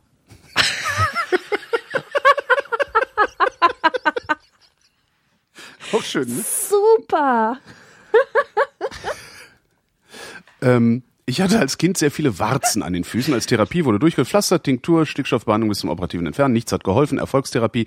Meine Mutter nahm mich bei Vollmond mit zur Kirche, rieb pro Warze einen Wollfaden über die Warze, machte einen Knoten hinein. Dann wurden alle Fäden auf den heiligen Boden vergraben. Sie sagte, nicht drüber reden und fest dran glauben. Acht Wochen später, ähm, ungefähre Vergammelzeit der Fäden, waren die Warzen weg. Äh, ja, Wie sollen wir So- uns das dazu äußern? Suggestion halt, ne? Also es gibt, ähm, ich, äh, boah, ist lange her, ähm, aus dem Kontext der gesellschaftswissenschaftlichen Untersuchung von Parawissenschaften äh, weiß ich von einem, ich glaube, er ist Psychologe, der kann Warzen abbeten. Also der ist in der Lage, Mm, ja, so viel Suggestivkraft aufzuwenden oder aufzubringen, also dass er, dass er es schafft, deinem Körper einzureden, dass die Warze jetzt abzustoßen sei. Und das Warzenbesprechung Warzenbesprechung. nennt man genau. das auch. Also man kann sie besprechen, die Warzen. Das ist halt Suggestion, das funktioniert halt. Der Geist ist äh, durchaus Herr des Körpers, auch wenn man das nicht oft nicht willentlich hinkriegt. So ist es. Placebos wirken. Und Ja. deswegen wirkt auch manches Übernatürliche, weil es ähm, einfach auch wichtig für uns ist zu glauben, was wir für möglich halten. Also das, das eröffnet Handlungsoptionen. Jetzt nicht in diesem Fall von Warzen, aber wenn ich zum Beispiel äh, nochmal das, Beisp das Beispiel von der Magie bringen kann, so Magie, die man mit 14, 15, 16 oder so macht, äh, die, funktio die funktioniert ja auch erstaunlich häufig. Und zwar dadurch, dass man beginnt, Handlungsoptionen oder Möglichkeiten zu sehen, wo man vorher behindert wurde von, von seinem normalen Alltagsdenken. Mhm. Äh, indem man beispielsweise, ich kann daran glauben, äh, in Nee, nehmen wir mal an, ich bin ein schüchterner Mensch und ich träume davon, aber das sind nur so Tagträume, ich träume davon, in einer Schauspielgruppe tätig zu sein. Aber natürlich würde ich es nie machen. Ich würde es einfach nie machen, weil das passt, passt nicht zu meinem Charakter. Ich, ich bin viel zu schüchtern, um mich an so eine Gruppe überhaupt anzunähern und überhaupt weiß ich nichts davon. Dann mache ich aber einen Zauber oder lasse den Zauber von jemandem machen und der. Zauber mhm. soll bewirken, dass mir auf magische Weise irgendwie ein Zugang zu dieser Gruppe eröffnet wird. Äh, der Trick dabei ist, dass du ähm, im Denken zum ersten Mal diese Option auftaucht, dass ja. es tatsächlich passieren könnte. Als Folge davon davon, ähm, weiten sich die Augen, weitet sich der Blick, man wird empfänglich oder man ist sensibilisiert auf irgendwelche Anzeigen, die zum Beispiel nach Laienschauspielern Schauspielern ja, suchen oder Framing sowas, halt, ja. Ne? Also stell, Ganz stell genau. sie einfach zu, dass du, dass du dich selbst vor deinem geistigen Auge sozusagen in der gewünschten Situation siehst und arbeite dann darauf hin, ja. Ganz genau. Das heißt, das man kann man aber sich auch ohne eigentlich, Magie man hat machen, ne? natürlich, man hat größere Bewusstheit äh, erlangt und, und kann dann handeln, weil sich einfach Türen und Fenster geöffnet haben. Man kann es auch ohne Magie tun, aber ich sag mal, nicht jeder hat die Möglichkeiten dazu. Das ist vielleicht mhm. eine Persönlichkeitsfrage oder auch eine Erziehungsfrage. Es gibt Leute, die haben irgendeine total inspirierende Tante in der Verwandtschaft und, und die treibt einen zu Handlungen an. Oder jemand ist einfach von der Persönlichkeit her so, so ein starker Charakter, getrieben von Neugier, dass er solche Sachen selber findet. Und da gibt es Leute, die sind so ein bisschen Träumerle und die wollen eben so ein Fantasie fantasievollen Zugang haben, wie über irgendwelche magischen Rituale. Hm. Why not? Solange sie nicht dran glauben, dass, äh, also solange, solange sie das nicht in den Wahnsinn versetzt, solange sie nicht wirklich überzeugt davon sind, dass sie Zauberkräfte haben und aufgrund dessen irgendeinen Blödsinn anstellen, why not? Der zweite Fall. Ich war bei einer Kartenlegerin. Sie kannte niemanden aus meinem Umfeld, konnte also nichts über mich wissen. So fangen alle Geschichten von Kartenlegern an. Das stimmt. Sie wollte nur meinen Geburtstag wissen und hat Handlesen gemacht. Sie machte sehr direkte Aussagen, also nicht so schwammigen Kram. Also auch Dinge wie, dass ich zum Beispiel, dass, dass ich bzw. meine Freundin ein Kind verloren hat. Ich war geschockt über ihr Wissen über mein Leben, woher sie das wissen konnte. Man nennt das Cold Reading, was sie gemacht hat. Mhm. Ähm, das war halt doch schwammiger Kram. Und zwar ist das immer so lange schwammiger Kram, bis man äh, nickt. Es gibt da eine sehr schöne Szene ja, genau. aus Being John Malkovich. Mhm. Ist das Being, ich glaube, es ist Being John Malkovich gewesen, wo sie sagt, wenn du meinen Namen errätst, darfst du mit mir ausgehen. Mhm. Und er sagt, Barbara ah. Frangensen. Und je, je dichter er sich an die erste Silbe ihres Namens herantastet, desto größer werden ihre Augen und desto erwartungsvoller guckt sie und dadurch kommt er dann letztlich auf ihren Namen. Und das ist im Grunde Cold Reading. Und das äh, ja, ist eigentlich ist das das ist eigentlich Budenzauber. Hokuspokus ist das, was die da machen. Es gibt einen, es ja. gibt einen Typen, der heißt Thorsten Hafener. Ähm, der tingelt halt so durch die durch die Lande und macht so Bühnenshows und war auch schon im Fernsehen und sagt halt, ich kann ihre Gedanken lesen. Und äh, der macht genau das. Und das hat der wirklich richtig gut drauf. Also der ist, mhm. hat das echt perfektioniert. Sehr beeindruckend. Ja, also das ist auch eine ähm, eine Mischung aus großer Empathie und Beobachtungsgabe und Kombinierfähigkeit und so weiter. Ich weiß nicht, guckst du Sherlock, die britische Produktion? Ja. In der ersten Folge äh, erstaunt Sherlock den Watson damit, dass er an seinem iPhone erkennt, dass es nicht seins ist, sondern von seinem Bruder und dass der Bruder ein Alkoholproblem hat. Ja. Äh, irgendwie sowas. Mhm. Und man denkt zuerst so, wow, ja, mach genau. mal langsam, ja. Magic. Und genau, genau. Und dann erklärt er ihm seinen Gedankengang und und du merkst, krass, der hat das alles deduziert. Das ist, mhm. äh, das macht alles Sinn, ja.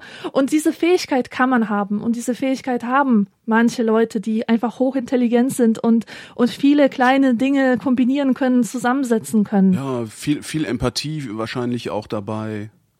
Also es kann Ja. halt nicht jeder. Das, also wahrscheinlich kann es jeder, oder wahrscheinlich kann es jeder lernen, aber da, man, man muss sich halt auch in einen bestimmten Zustand versetzen oder wahrscheinlich auch in einem bestimmten äh, in einer bestimmten Lebenssituation sich befinden. Also wenn du natürlich die ganze Zeit Geldsorgen hast, wirst du nicht in der Lage sein, äh, jemand an, jemand anderem anzusehen, äh, wie es seiner Freundin geht. Aber prinzipiell ist Ja. das möglich. Der dritte ja, Fall. Genau. Ich habe einen Dozenten gehabt, der sich mit Reiki beschäftigt hat. Reiki ist äh, Geistheilung. Hand auflegen, oder? Äh, eben nicht, So, nicht auflegen, also auf die Aura auflegen, also noch Ah, ein Tick, ah, ja, ja. Noch ein Tick bekloppter.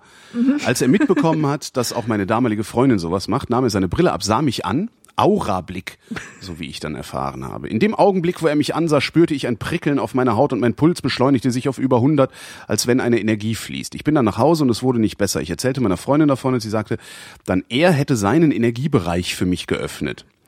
Sie sagte hinlegen und Augen zu, dann machte sie irgendwas bezogen auf Reiki, Hand auf den Kopf legen und diese Reiki-Zeichen. Schlagartig war der Puls runter und alles war gut. Ich kann mir sowas normalerweise, ich kann sowas normalerweise überhaupt nicht glauben, aber wie ich mir diese Dinge erklären soll, weiß ich absolut nicht. Du bist, mein lieber äh, Kai, du bist einfach sehr empfänglich für Suggestion. Ja, Das ist einfach alles. Es gibt Menschen, die sind sehr empfänglich für Suggestion, es gibt Menschen, die sind dann nicht so empfänglich für Kai, gehört zu Perfekte denjenigen, die Erklärung. dafür empfänglich sind ja. habe ich auch im Freundeskreis. Äh, äh, und wahrscheinlich, ich würde wetten, wenn man sich mit Kai mal zwei Stunden unterhält, wird man rausfinden, dass er sehr, sehr stark, ja, wie soll ich sagen, Er ist einfach empfänglich, er ist er ist sehr, sensibel, empf- sehr empfänglich, sensitiv. sehr sensibel, ähm, auch dass, dass er mit Sicherheit auch einer von den Leuten ist. Ich sag mal, mit Sicherheit neigt er sogar zur Hypochondrie. So, Mhm. das ist jetzt wirklich eine Unverschämtheit, also und auch viel zu zugespitzt, wie ich das sag. Aber es gibt es gibt so Leute, also ich habe einen Freund, bei dem ist das auch so, der der ist dessen dessen Gesundheitszustand ist fast unmittelbar abhängig von seiner Lebenswirklichkeit. Das heißt, wenn es gerade, wenn der Job gerade scheiße ist und er die Nase voll hat, hat der auch Schnupfen. Ja. Also so, das ist äh, Ja, wirklich faszinierend, ja, dem ja. dabei zuzugucken. Und der ist halt auch wahnsinnig empfänglich für solche Dinge. Der, der schluckt Globuli, weil, weil ihm das ja hilft. Äh, weißt du, so halt. Das, Ja. Es gibt so Leute. Kai, du bist einfach nur sehr empfänglich für Suggestion. Und noch was hier Was wegen, nicht schlecht ist, äh, weil man kann sich dann, man, der kann jetzt Autosuggestion betreiben und sein Leben dadurch in den Griff kriegen, was irgendwie cool ist. So ist es. Dieser, dieser Dozent, der irgendwie behauptet, Reiki zu können und irgendwie so eine positive Ausstrahlung zu haben. Es gibt Menschen, die haben eine Wahnsinnsausstrahlung. Man ist sofort von denen bezirzt und, und kann gar nicht aufhören, denen in die Augen zu schauen. Man fühlt sich zu ihnen hingezogen. Es gibt solche Leute. Ähm, Ja. Ich fühle mich zu ganz vielen Menschen auch äh, hingezogen, die und da würde ich sagen, die haben eine bestimmte Energie, ja. Aber das, der Unterschied liegt nur darin, dass sie mir nicht sagen, sie hätten magische Kräfte, sondern ich ähm, äh, ich nehme sie als das wahr, was sie sind, nämlich einfach ausstrahlungsstarke Menschen. Genau. Und das passt ja auch sehr gut zusammen. Also der, der Dozent, der sich mit Reiki beschäftigt, der beschäftigt sich ja auch nicht un grundlos damit. Ne? Also Ja. der, der wird sich damit beschäftigen, nicht weil er weiß, dass er eine bestimmte Ausstrahlung hat, sondern weil er spürt, dass er eine bestimmte Ausstrahlung hat, weil das ist halt schon immer so gewesen. Exakt. Aber ja, also ist halt nichts, also das wäre jetzt auch nichts, wo ich mir großartig Sorgen machen würde. Ich würde mir halt nur, äh, äh, also wa- was so Leute wie Kai halt machen müssen, ist nicht aufhören mitzudenken. Ja, Also nicht dann irgendwann auf die falsche Spur zu kommen und sagen, ja, aber es funktioniert ja doch. Nee, du Ja. funktionierst ja doch. Du funktionierst. Und das ist genau. eigentlich cool. Ich fänd das ganz gut, wenn ich äh, ein bisschen offener für Suggestion wäre, weil dann Mhm. äh, könnte ich einige Dinge, die in meinem Leben nicht so laufen, wie ich es haben, wie ich es gerne hätte, würde ich dann vielleicht ein bisschen besser geregelt kriegen. Ja, Ja. Himmel sind wir heute spirituell. das ist doch super, passt zu Spiritistische Weihnachten. Weihnachtssitzung. Johannes wüsste gerne, welche Sportart hat die attraktivsten Sportler und Sportlerinnen? Ach du Scheiße. Sportlerinnen gelten ja von Tradition her als Lesben Echt? und Lesben wiederum nicht als attraktiv. Ja. Echt? Ja, wusstest du das nicht? Also Die das- Sportlehrerin, die Sportlehrerin an einem Gymnasium, die ist grundsätzlich lesbisch. Das ist mir jetzt irgendwie nicht so. Das ist in allen Filmen, in allen Serien wird das irgendwie verarbeitet und selbst ich Echt? weiß, dass eine Sportlehrerin von mir lesbisch war, ja. Da gucke ich, da habe ich, da, da gucke ich drüber weg. Also das ist mir jetzt wirklich noch nicht. Oder auch diese burschikos gebauten, großen, dürren Frauen, die in einer Basketballmannschaft sind. Es Lesben, alles Lesben. alles Lesben. Und weißt du, was man mit Lesben machen muss? Die müssen entkernt werden. Entkernt. Mhm. Hatten wir mal auf dem Hörertelefon, hatten wir mal Oh einen Anrufer, Gott. der sich über irgendwas ganz furchtbar aufgeregt hat und unter anderem über die ganzen Lesben, die ja entkernt werden müssten. Hammer. Ich habe keine Ahnung, was der damit meint, aber ich fand das irgendwie Lesbenentkernung, en gros und en Detail. Fand ich irgendwie ganz lustig. Fürchterlich. Ich muss sagen, ich teile deine. äh, Du, du, du hast ja mal gesagt, dass du dich in lesbische Frauen ständig verliebst. Ja, ich mich auch. Also ich. Äh, ich kann, ich finde Lesben, ich bin nicht, ich gehöre nicht zu denen, die sagen, Lesben sind unattraktiv. Im Gegenteil, es gibt unattraktive Lesben. Ja, aber das sind halt die Zweifel. Arschlöcher und die Aber sind halt nicht Arschlöcher, weil sie Lesben sind, sondern weil sie Arschlöcher sind. Genau, Macke halt. ja. Äh, es gibt einfach androgyne Frauen, die schön sind, die schöner sind als jeder Mann es sein könnte, die schöner ich sind also- als jede Frau es sein könnte sogar. Mit den Lesben, die ich immer toll finde, meine ich jetzt nicht notwendigerweise androgyne Frauen, äh, sondern immer, wenn ich irgendwo bin und eine Frau toll finde, also immer, ne? Also immer alle. Ja. Ihr immer alle. Ähm, wenn ich irgendwo bin und eine Frau toll finde, ist es halt häufig so, dass sich dann auf irgendeine Weise rausstellt, dass sie ein Lesbe ist. Genau. Aber das ist jetzt nicht ein bestimmter Typ Frau. Das Okay. nicht. Also doch ein bestimmter Typ Frau, nämlich Lesbe, aber nicht ein Ja. bestimmter, also nicht ein bestimmter Körperbau oder sowas. Äh, das nicht. Okay. Also ich finde auf jeden Fall lesbische Sportlerinnen äh, oder überhaupt weibliche Sportlerinnen, ähm, ich finde sie nicht unattraktiv. Im Gegenteil, die sind ja oft groß und kräftig gebaut oder muskulös und das finde ich sehr schön eigentlich. Ah. Und äh, wer die attraktivsten Sportler, Sportlerinnen hat, ich weiß nicht. Ich denke da halt an, an diese American Jocks. Was? Diese, diese Sportspacken in der Highschool, da so. gibt es, die attraktivsten Mädchen sind ja Cheerleaderinnen und die attraktivsten Jungs spielen Baseball oder American Football oder Mhm. so. Sind auch gleichzeitig die dümmsten. Stimmt, sind immer die Doofen. Also das ist alles, was ich darüber weiß. Also ich, ich, Ich, gucke auch keine Ahnung kein, von also ich gucke auch keinen Sport, wenn das irgendwie im Fernsehen läuft oder so. Also höchstens eben beiläufig oder mit, mit einem halben Auge, wenn das in dem Fernseher flimmert, der an meinem Arbeitsplatz steht. Das heißt, ich kann da überhaupt nicht, ich weiß überhaupt nicht, wie die alle aussehen. Ja. Also echt nicht, ich weiß nicht, wie die, nee, keine Ahnung. Ich sag Curling. Curling. Curling ist super. Was, was ist das nochmal? Das Eisstockschießen, das ist mit diesem äh, großen Stein, an dem Griff ist und dem Besen. Ah, okay, ja. Was ich tatsächlich so eine sehr entspannend, also sehr entspannend zum Zugucken finde. Weil halt nichts passiert. Mhm. Und die trotzdem total hektisch sind. hektisch, hektisch, hektisch. Und dann rutscht einfach nur so ein Ding da lang. Ja, Curling mag ich. Der Martin fragt, wollt ihr wissen, wann ihr sterbt? Und inwieweit beeinflusst das Wissen um den eigenen Todeszeitpunkt das restliche Leben? Nein, ich will es nicht wissen. Und ich sage das mit Sicherheit, weil ich habe letztens noch mal eins meiner Lieblingsbücher durchgelesen, Der Idiot von Dostoevsky. Und da gibt es eine wunderbare Stelle, in der er, also er, der, das ist der Graf Mischkin, äh, wo er über äh, Hinrichtungen spricht.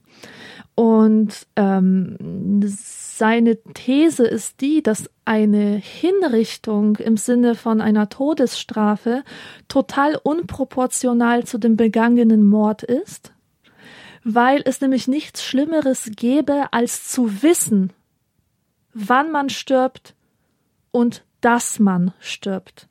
Und was er als besondere Folter beschreibt, ist so ähm, dieser, äh, dieses ähm, im Kopf wissen, dass man nur noch fünf Stunden zu leben hat, dann nur noch eine Stunde, dann nur noch eine halbe Stunde, dann 15 Minuten, dann zwei Minuten. Und dieser, diese Qual, die nimmt halt zu, von Minute zu Minute. Und dieser Moment, vor, ganz kurz vor der Hinrichtung, ist einfach der Höhepunkt des Abartigen, was man einem Menschen überhaupt Ja. antun kann. Und ähm, solange jemand hoffen kann, ist es nicht so schlimm.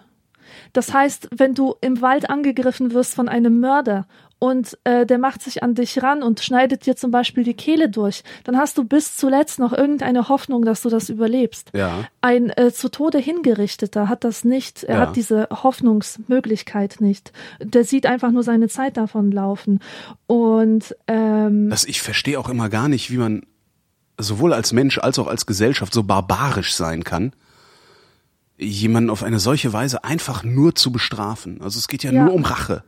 ja. Und zwar offiziell, es muss halt Äh, öffentlich auch passieren, irre. ne? Das also ist das ja finde ich unglaublich immer. Ja. Ja.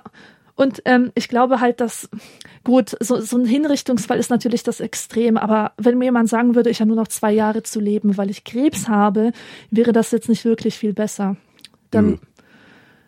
Zumal du, se- selbst halt- ich das ist ja auch, Zeit- selbst das Ja. ist ja auch keine exakte, es ist ja auch keine exakte Aussage, weil es kann halt genauso gut sein. Also Krebs neigt ja auch dazu, bisweilen mal äh, sich spontan zurückzubilden.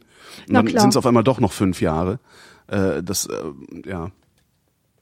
Keine, also ich würde es auch nicht wissen wollen. ja. Also es wäre schon irgendwie, ich würde es gerne wissen wollen und dann wieder vergessen können. Oh, das wäre gut. Das wär oh, halt nee, cool. das finde ich, oh, Das fände der ich halt Gedanke cool. ist fürchterlich. Nee, das fände ich cool. So zu wissen, dass ich mit 58 ins Gras beiße und das dann aber auch wieder vergessen.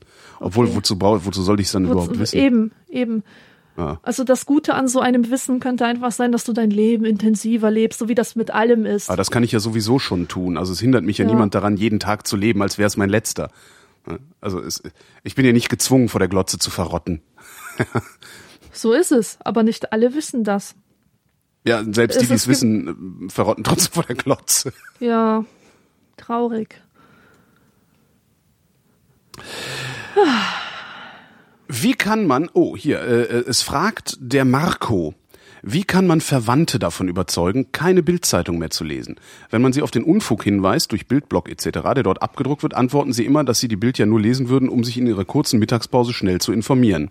Natürlich ist das nur eine Ausrede, doch mir selbst ist es fast schon peinlich, diese Zeitung zu Hause auf dem Küchentisch liegen zu sehen. Pf, Lass es doch einfach, Junge, lass es doch. Ja. Äh, man kann die Bildzeitung aus so vielen Gründen lesen. Man kann sie lesen, um zu erfahren, was das einfache Volk gerade denkt. Äh, das ist auch der einzige Grund, warum man Spiegel äh, lesen kann oder Spiegel online lesen äh, kann. Stopp. Ich habe kürzlich, also ich habe wirklich sehr, sehr viele Jahre den Printspiegel nicht mehr gelesen, weil ähm, die Art und Weise, wie Stefan Aus das Ding zu einem zu so einem rechtslastig neoliberaler Blättchen gemacht hat, war wirklich grauenhaft. Ja. Ähm, jetzt ist Aust nicht mehr da, jetzt ist Blome da, der auch noch vom Axel Springer Verlag kommt. Äh, äh, also eigentlich, äh, ne, und wo Aust jetzt hin ist, äh, was ja auch irgendwie nochmal ganz interessant ist. Aber äh, ich habe neulich habe ich mir mal den Spiegel gekauft, den Printspiegel, beziehungsweise äh, die die digitale Ausgabe, als ich im Urlaub war. Ähm, weil irgendwie die FAZ, also die Sonntagsfatz nicht funktioniert hat, äh, also irgendwie ging alles nicht. Und dann habe ich gedacht, okay, dann kaufe ich mir jetzt mal einen Spiegel, gib ihm mal eine Chance nach all den Jahren. Das war gar nicht schlecht. Aha, siehst Ich du. habe also ewig den Printspiegel nicht gelesen und äh, hab, als ich, nachdem ich den da gelesen hatte, habe ich gedacht, okay, ich gebe dem noch mal eine Chance, ich kaufe mir den jetzt ab und zu noch mal, ähm, um zu gucken, ob sich da vielleicht doch wieder was getan hat. Äh, die Entwicklung, die Spiegel Online genommen hat, ist halt grotesk. Also da ist halt das Layout ein bisschen besser als bei der Bildzeitung, aber ansonsten ist es äh, das ja.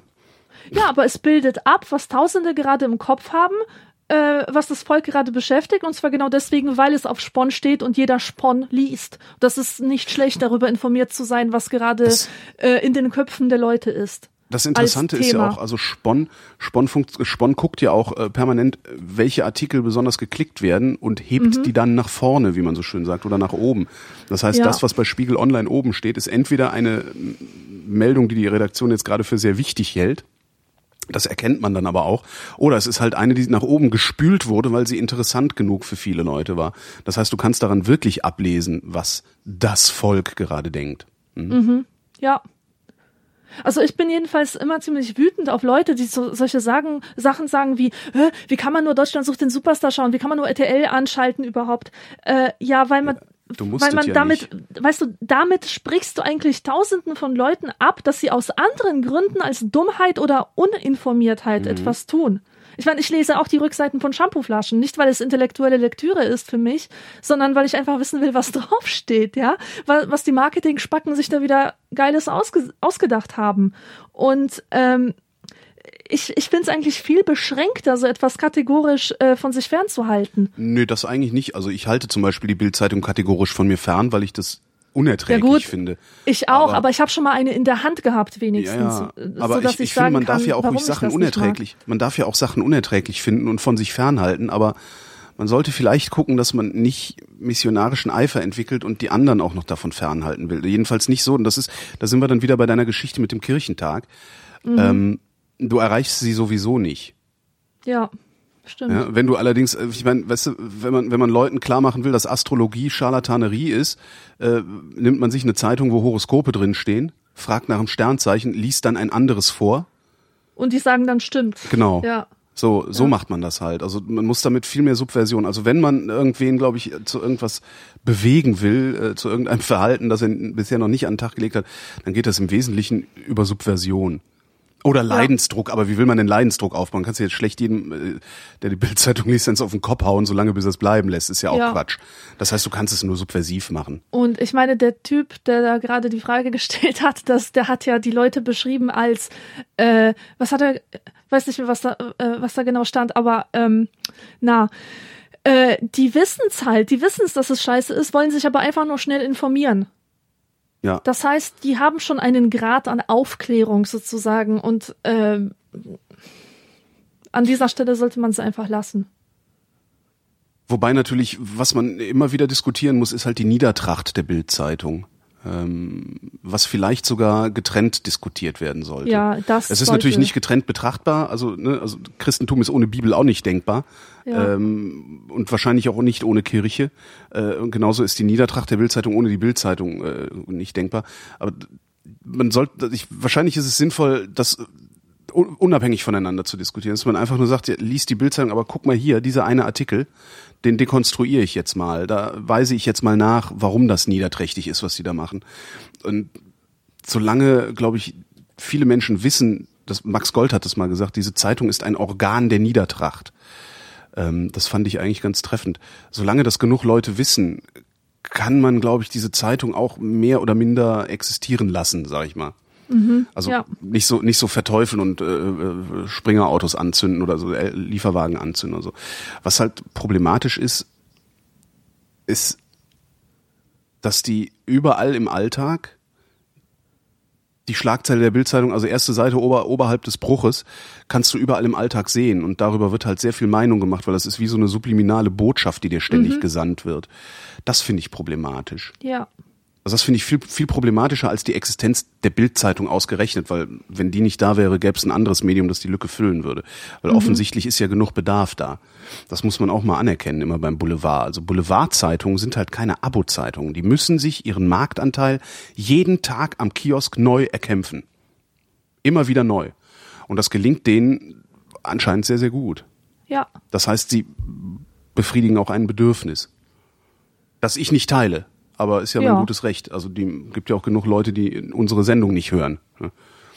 Wobei da wissen wir ganz genau, dass die das, dass sie das machen, weil sie doof sind.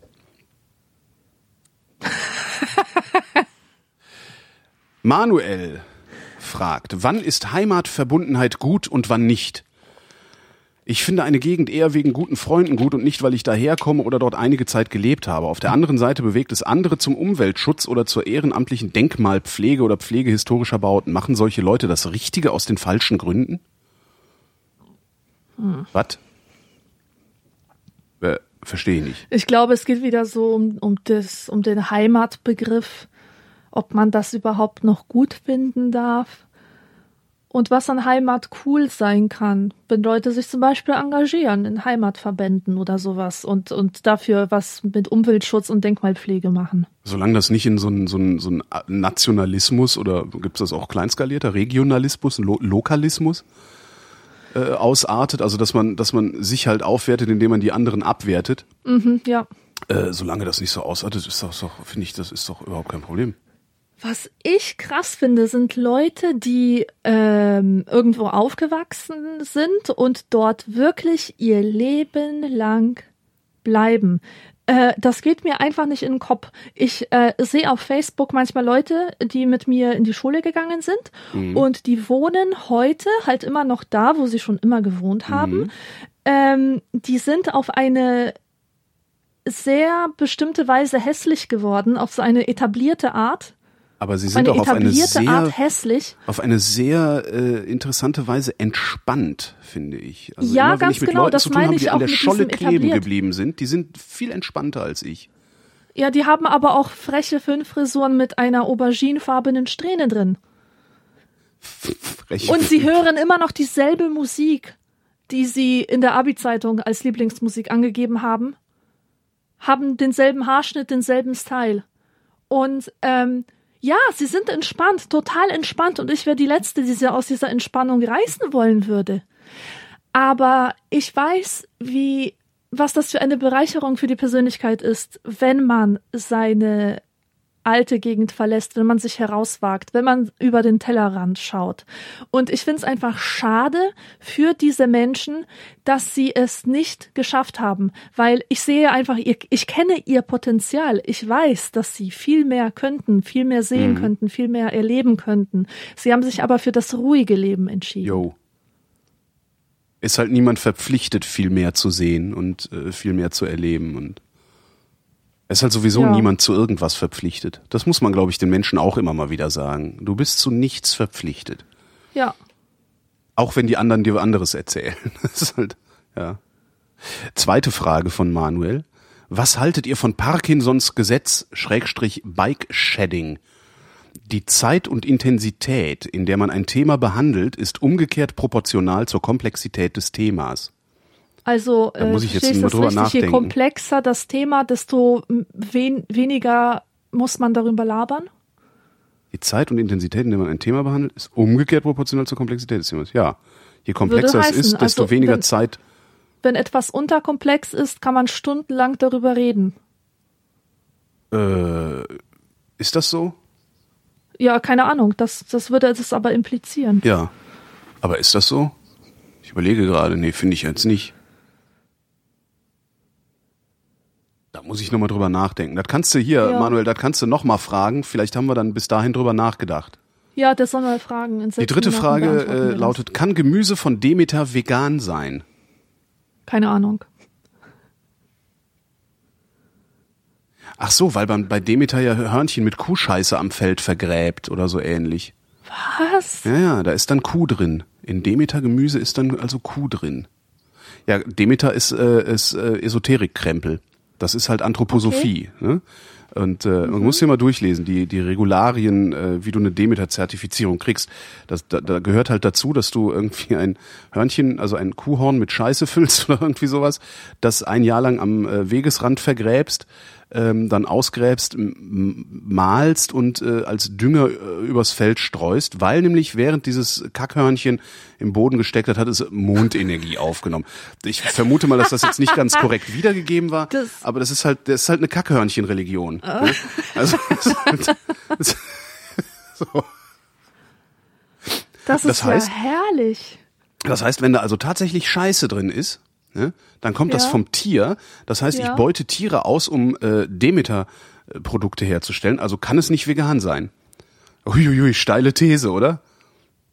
Schon steile These, ja. Finde ich gut.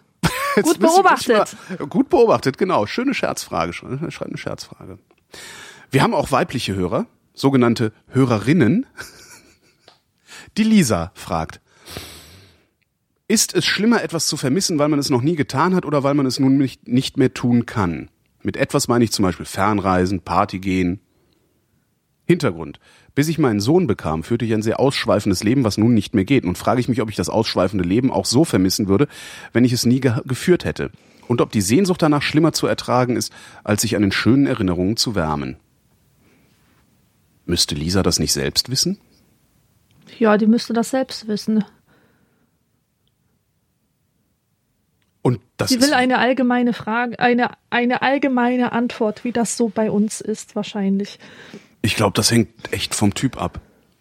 Also es gibt, es gibt, ich genau. kenne genug Leute, die haben äh, irgendwie was Tolles gehabt in der Vergangenheit, haben jetzt nichts Tolles mehr oder das Tolle nicht mehr und sagen, das war aber toll in der Vergangenheit und jetzt mache ich halt was anderes. Und ja. es gibt halt genug Leute, die sagen, boah, scheiße, ey, früher war es echt schöner. Früher war mein Leben schöner, jetzt ist mein Leben scheiße. Ja. Es gibt eine schöne Songzeile in einem, in, in, in einem Lied von den Smashing Pumpkins. Da heißt es, I miss everything I'll never be. Ich vermisse alles, was ich nie sein werde. das mhm. ist eher etwas, was, was so auf mich zutrifft.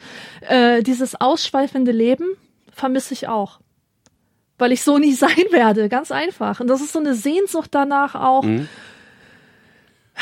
ja, mal das ist eine auch, schmerzliche auch mal, ja, Melancholie, dass, dass man bestimmte Persönlichkeitsanteile, die vielleicht gedanklich da sind, dass man die nicht nicht lebt. Realität werden lassen kann oder ja. so. was im Grunde auch nur so eine innere Romantik ist, ne? Also Ja, wahrscheinlich ist das halt gar nicht so. Also Das ist ja es auch wär, wär halt so, wenn du das, also gab dann auch mal so Phasen, wo ich dachte, boah, ich wäre auch gerne mal so der Oberstecher, irgendwie ständig irgendwie One-Night-Stands äh, aus der Bar mit einer Frau nach Hause und so. Aber in Könnte ich- Wirklichkeit entsprach es gar nicht so deiner Persönlichkeit. Überhaupt nicht. Nee, nee. Ja. Aber ich hätte es ja trotzdem machen können und wahrscheinlich Ja. wäre das total frustrierend gewesen. Ja. Also. äh, Ja, ich bin, ich springe dir dabei. Also das finde ich gut. Ich vermisse das, was ich nicht sein kann. Weiter mit Markus. Warum fliegen Stubenfliegen meist in Schwärmen unter der Deckenlampe, selbst wenn diese ausgeschaltet ist?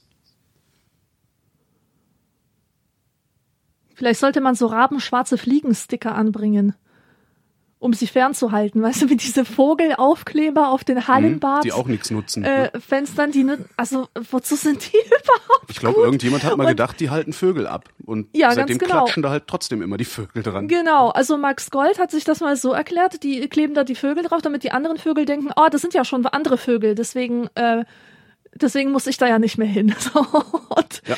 äh, man sollte das, man sollte diese Experimente auch mit diesen Fliegen machen. Äh, fliegen die dahin, weil da schon andere Fliegen sind? Äh, also es könnte doch sein, dass die Lampe an war und dann waren da ein paar Fliegen. Dann ging sie aus, die Fliegen blieben dort und haben dann Gesellschaft von anderen Fliegen bekommen. Ähm, und irgendwie kommuniziert, dass die Lampe die Fliege wieder angehen ja sozial, ein soziales Tier ist, Ja, keine äh, zusammenrottet. Die Fliege neigt zur Zusammenrottung.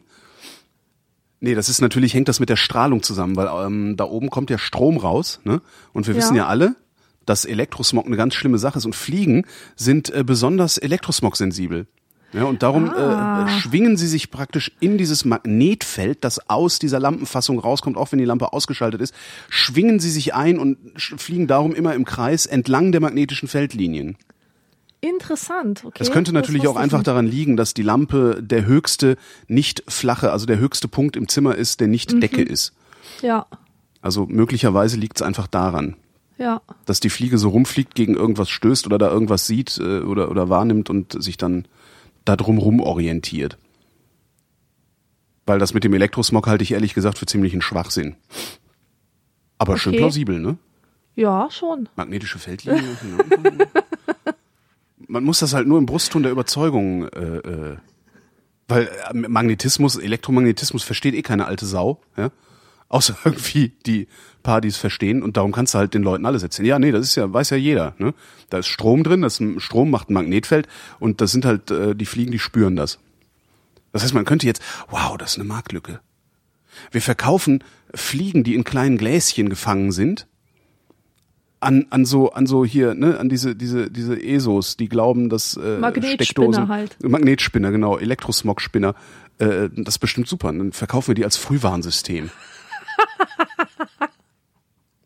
Und dann immer wenn du die Fliege mit dem Gläschen, die musst du drei Tage an, an die Steckdose stellen und wenn dann die Fliege tot ist, kommt da Strom raus. Super. Oder wann sterben Fliegen in der Regel? Nach drei Tagen? Ja, die leben nicht lang. Anke, noch eine sogenannte Hörerin. Anke fragt, das ist immer eine gute Frage, Sahnetorte oder Blechkuchen? Mm, Blechkuchen. Für Ne? mich darf's Blechkuchen sein. Blechkuchen, aber der muss ein bisschen klitschig sein. Der darf jetzt nicht so locker und trocken. Also ich mag so trocken nicht. Der muss so ein bisschen feucht sein. Also ich, ich habe einen Lieblingsblechkuchen, den muss ich ständig machen und der besteht aus Möhren. Das heißt, ein halbes Kilo Möhren kommt da rein und das wird dann mit, mit Hasel, mit geriebenen Haselnüssen vermengt und äh, ganz viele Eier kommen da auch rein und der ist so dermaßen lecker, finde ich. Und ich schmecke da auch dieses Öko-Ding gar nicht mehr raus. Und ich mag, ich mag Blechkuchen, weil Blechkuchen noch am ehesten auch als Brot durchgehen kann. Und man hat einfach kein schlechtes Gewissen, man- wenn man sich 20 Stück hintereinander Kann man sich auch mal ein bisschen. Leberwurst drauf machen dann. Genau. Ja, nee, Blechkuchen finde ich auch besser. Also ich Mhm. finde Sahnetorten auch toll, aber so, wenn, wenn ich vor die Wahl gestellt würde, Blechkuchen und dann gerne so, also so diese ganz einfachen, weißt du, so Butterkuchen mit so Mandelsplittern, Raspel, Ja, lecker. Ding sie drauf. Mhm. Das, aber das muss, das darf halt nicht trocken. Also so, wenn der Hefeteig zu sehr aufgegangen ist und so schön luftig und leicht ist, finde ich scheiße. Der muss so Mhm. Okay. matschig und pappig und irgendwie so Okay. wie ein Brownie, der nicht lang genug gebacken hat und in der Mitte noch so, Bäh. oh, völlig geil. oh, echt herrlich. Ach, wo kriege ich denn jetzt so einen Kuchen her? Verdammt. Selber machen. Der Torben wüsste gerne. Ihr habt ja generell mit Religion nicht viel am Hut. Ach, schon wieder Rallye. Rallye macht doof. Nun würde mich interessieren, ob ihr auch schon etwas von den alten Göttern der im heutigen Deutschland lebenden Menschen als die Germanen bekannt gehört habt. Wenn ja, welche kennt ihr? Ich bezweifle ja, dass irgendjemand, der heute hier in, in, in Deutschland lebt, auf die Germanen zurückzuführen ist. Aber hey, das, das mag man mich. Germania welche, welche war überhaupt ein riesengroßes Gebiet. Meine Güte, das war alles, was nördlich des Römischen Reiches lag. Ja. ja das war die äh. Barbarei. Das war die Barbarei, genau. Also ja, kenne ich natürlich. Götter? Ich kenne einen. Thorsteiner. Was? Thorsteiner. Ist das nicht der Gott der Germanen? Da haben die doch alle mal Ja, Thor. Thor ist, ähm, also der, der germanische Hauptgott ist ja Odin oder oh. Wotan. Das ist, glaube ich, ein und dasselbe. Wotan, wenn ich einen Schäferhund hätte, würde ich den Wotan nennen. Wotan. Bei Wotan. Äh, und dann gibt es natürlich den Thor, bekannt von seinem Torhammer, den sich Mettler ja gerne um den Hals äh, ah. hängen. Das sieht so ein bisschen aus wie ein umgedrehtes Kreuz, ist es aber nicht. Aber außer Thor und Odin habe ich auch noch nichts gehört. Äh, doch. Echt? Hast du bestimmt. Freya oder Freya? Oh, ja. Ja. Das ist halt so, das sind halt so die, wo, wo die ganzen Schnuller-Nazis drauf rekurrieren auf diese Gottheiten ja, und stimmt, so tun, stimmt. als wären, so ja. tun, als wären sie religiös in diese Richtung. Dabei mhm. ist das irgendwie so, so eine lustige Folklore die ganze Zeit. Das ist sehr lustig. Stimmt, die benutzen auch Runen und Runen, sowas. Genau. Äh, an, an Runen-Tattoos ähm, erkennt man den Nazi. Gibt irgendwo, wo war denn das? War das nicht in der Mondverschwörung sogar, wo sie diese Frau besucht haben, die Runen gebacken hat? Runen gebacken? Runenkekse. nee. Ach völkisch sein muss doch auch irgendwie wehtun. Ja. Schön, lecker Rune. Knusperrune. Johannes fragt, könnt ihr versuchen, die nächste Frage in einem Dialekt zu beantworten? Oh Gott. Ja, du kannst ja einfach hier da den sprechen, wo du herkommst. Ja, genau, so Schlesisch. Nee, einfach Polnisch. Ich hätte jetzt einfach Polnisch Ach so, einfach das ist doch ein Dialekt. Aber nee? Schlesisch ist ein Dialekt. Stimmt. Kannst du den? Den kann ich. Okay, Terence fragt, also eigentlich heißt er Björn, also Björn fragt, mit wem würdet ihr gerne mal für eine Woche tauschen? Oh Gott.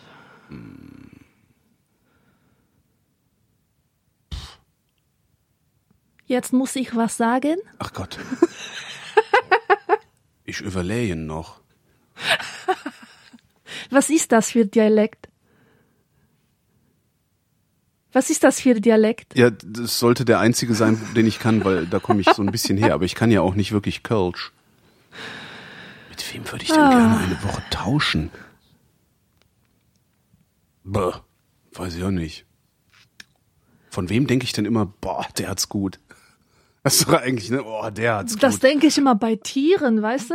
Stimmt. Äh, wenn ich so eine rumliegen. Kuh, ja. wenn ich so eine Kuh sehe, die einfach auf der Wiese rumliegt und mit ihren großen Augen total friedlich in die Ferne starrt, denke ich mir, boah, mit der würde ich so gerne tauschen.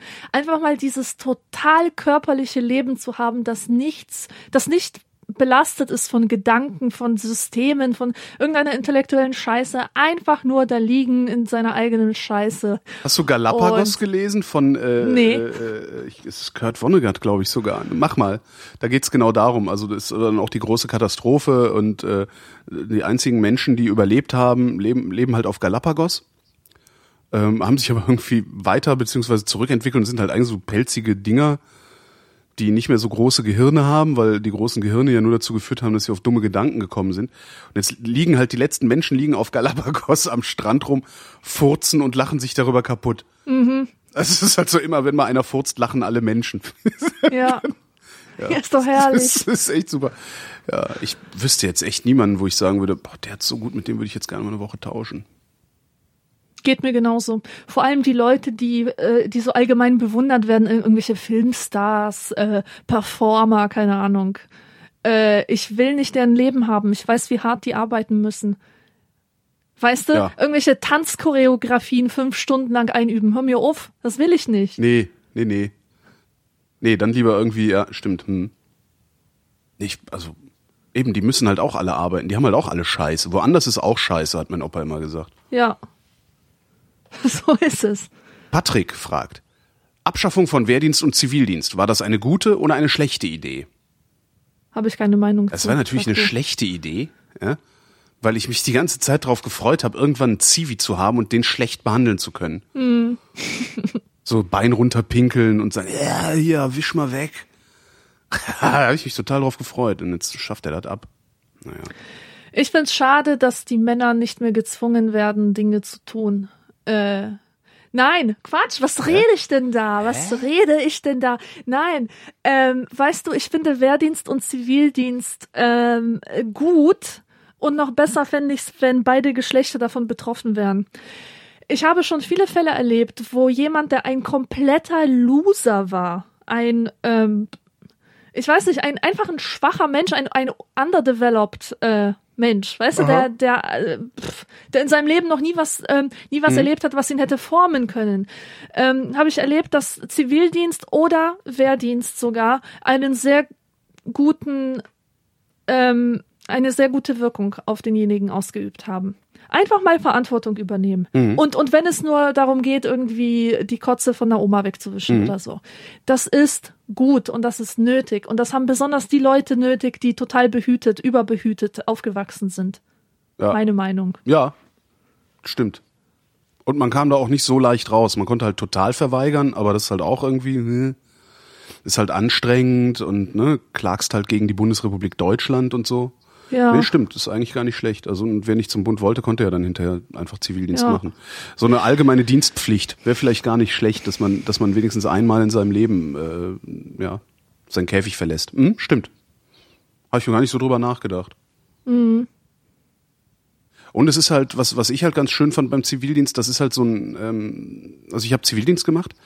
Äh, du kommst halt aus der Schule raus und wirst nicht sofort in den vollen Ernst des Lebens entlassen, sondern hast noch mal so ein komisches Biotop.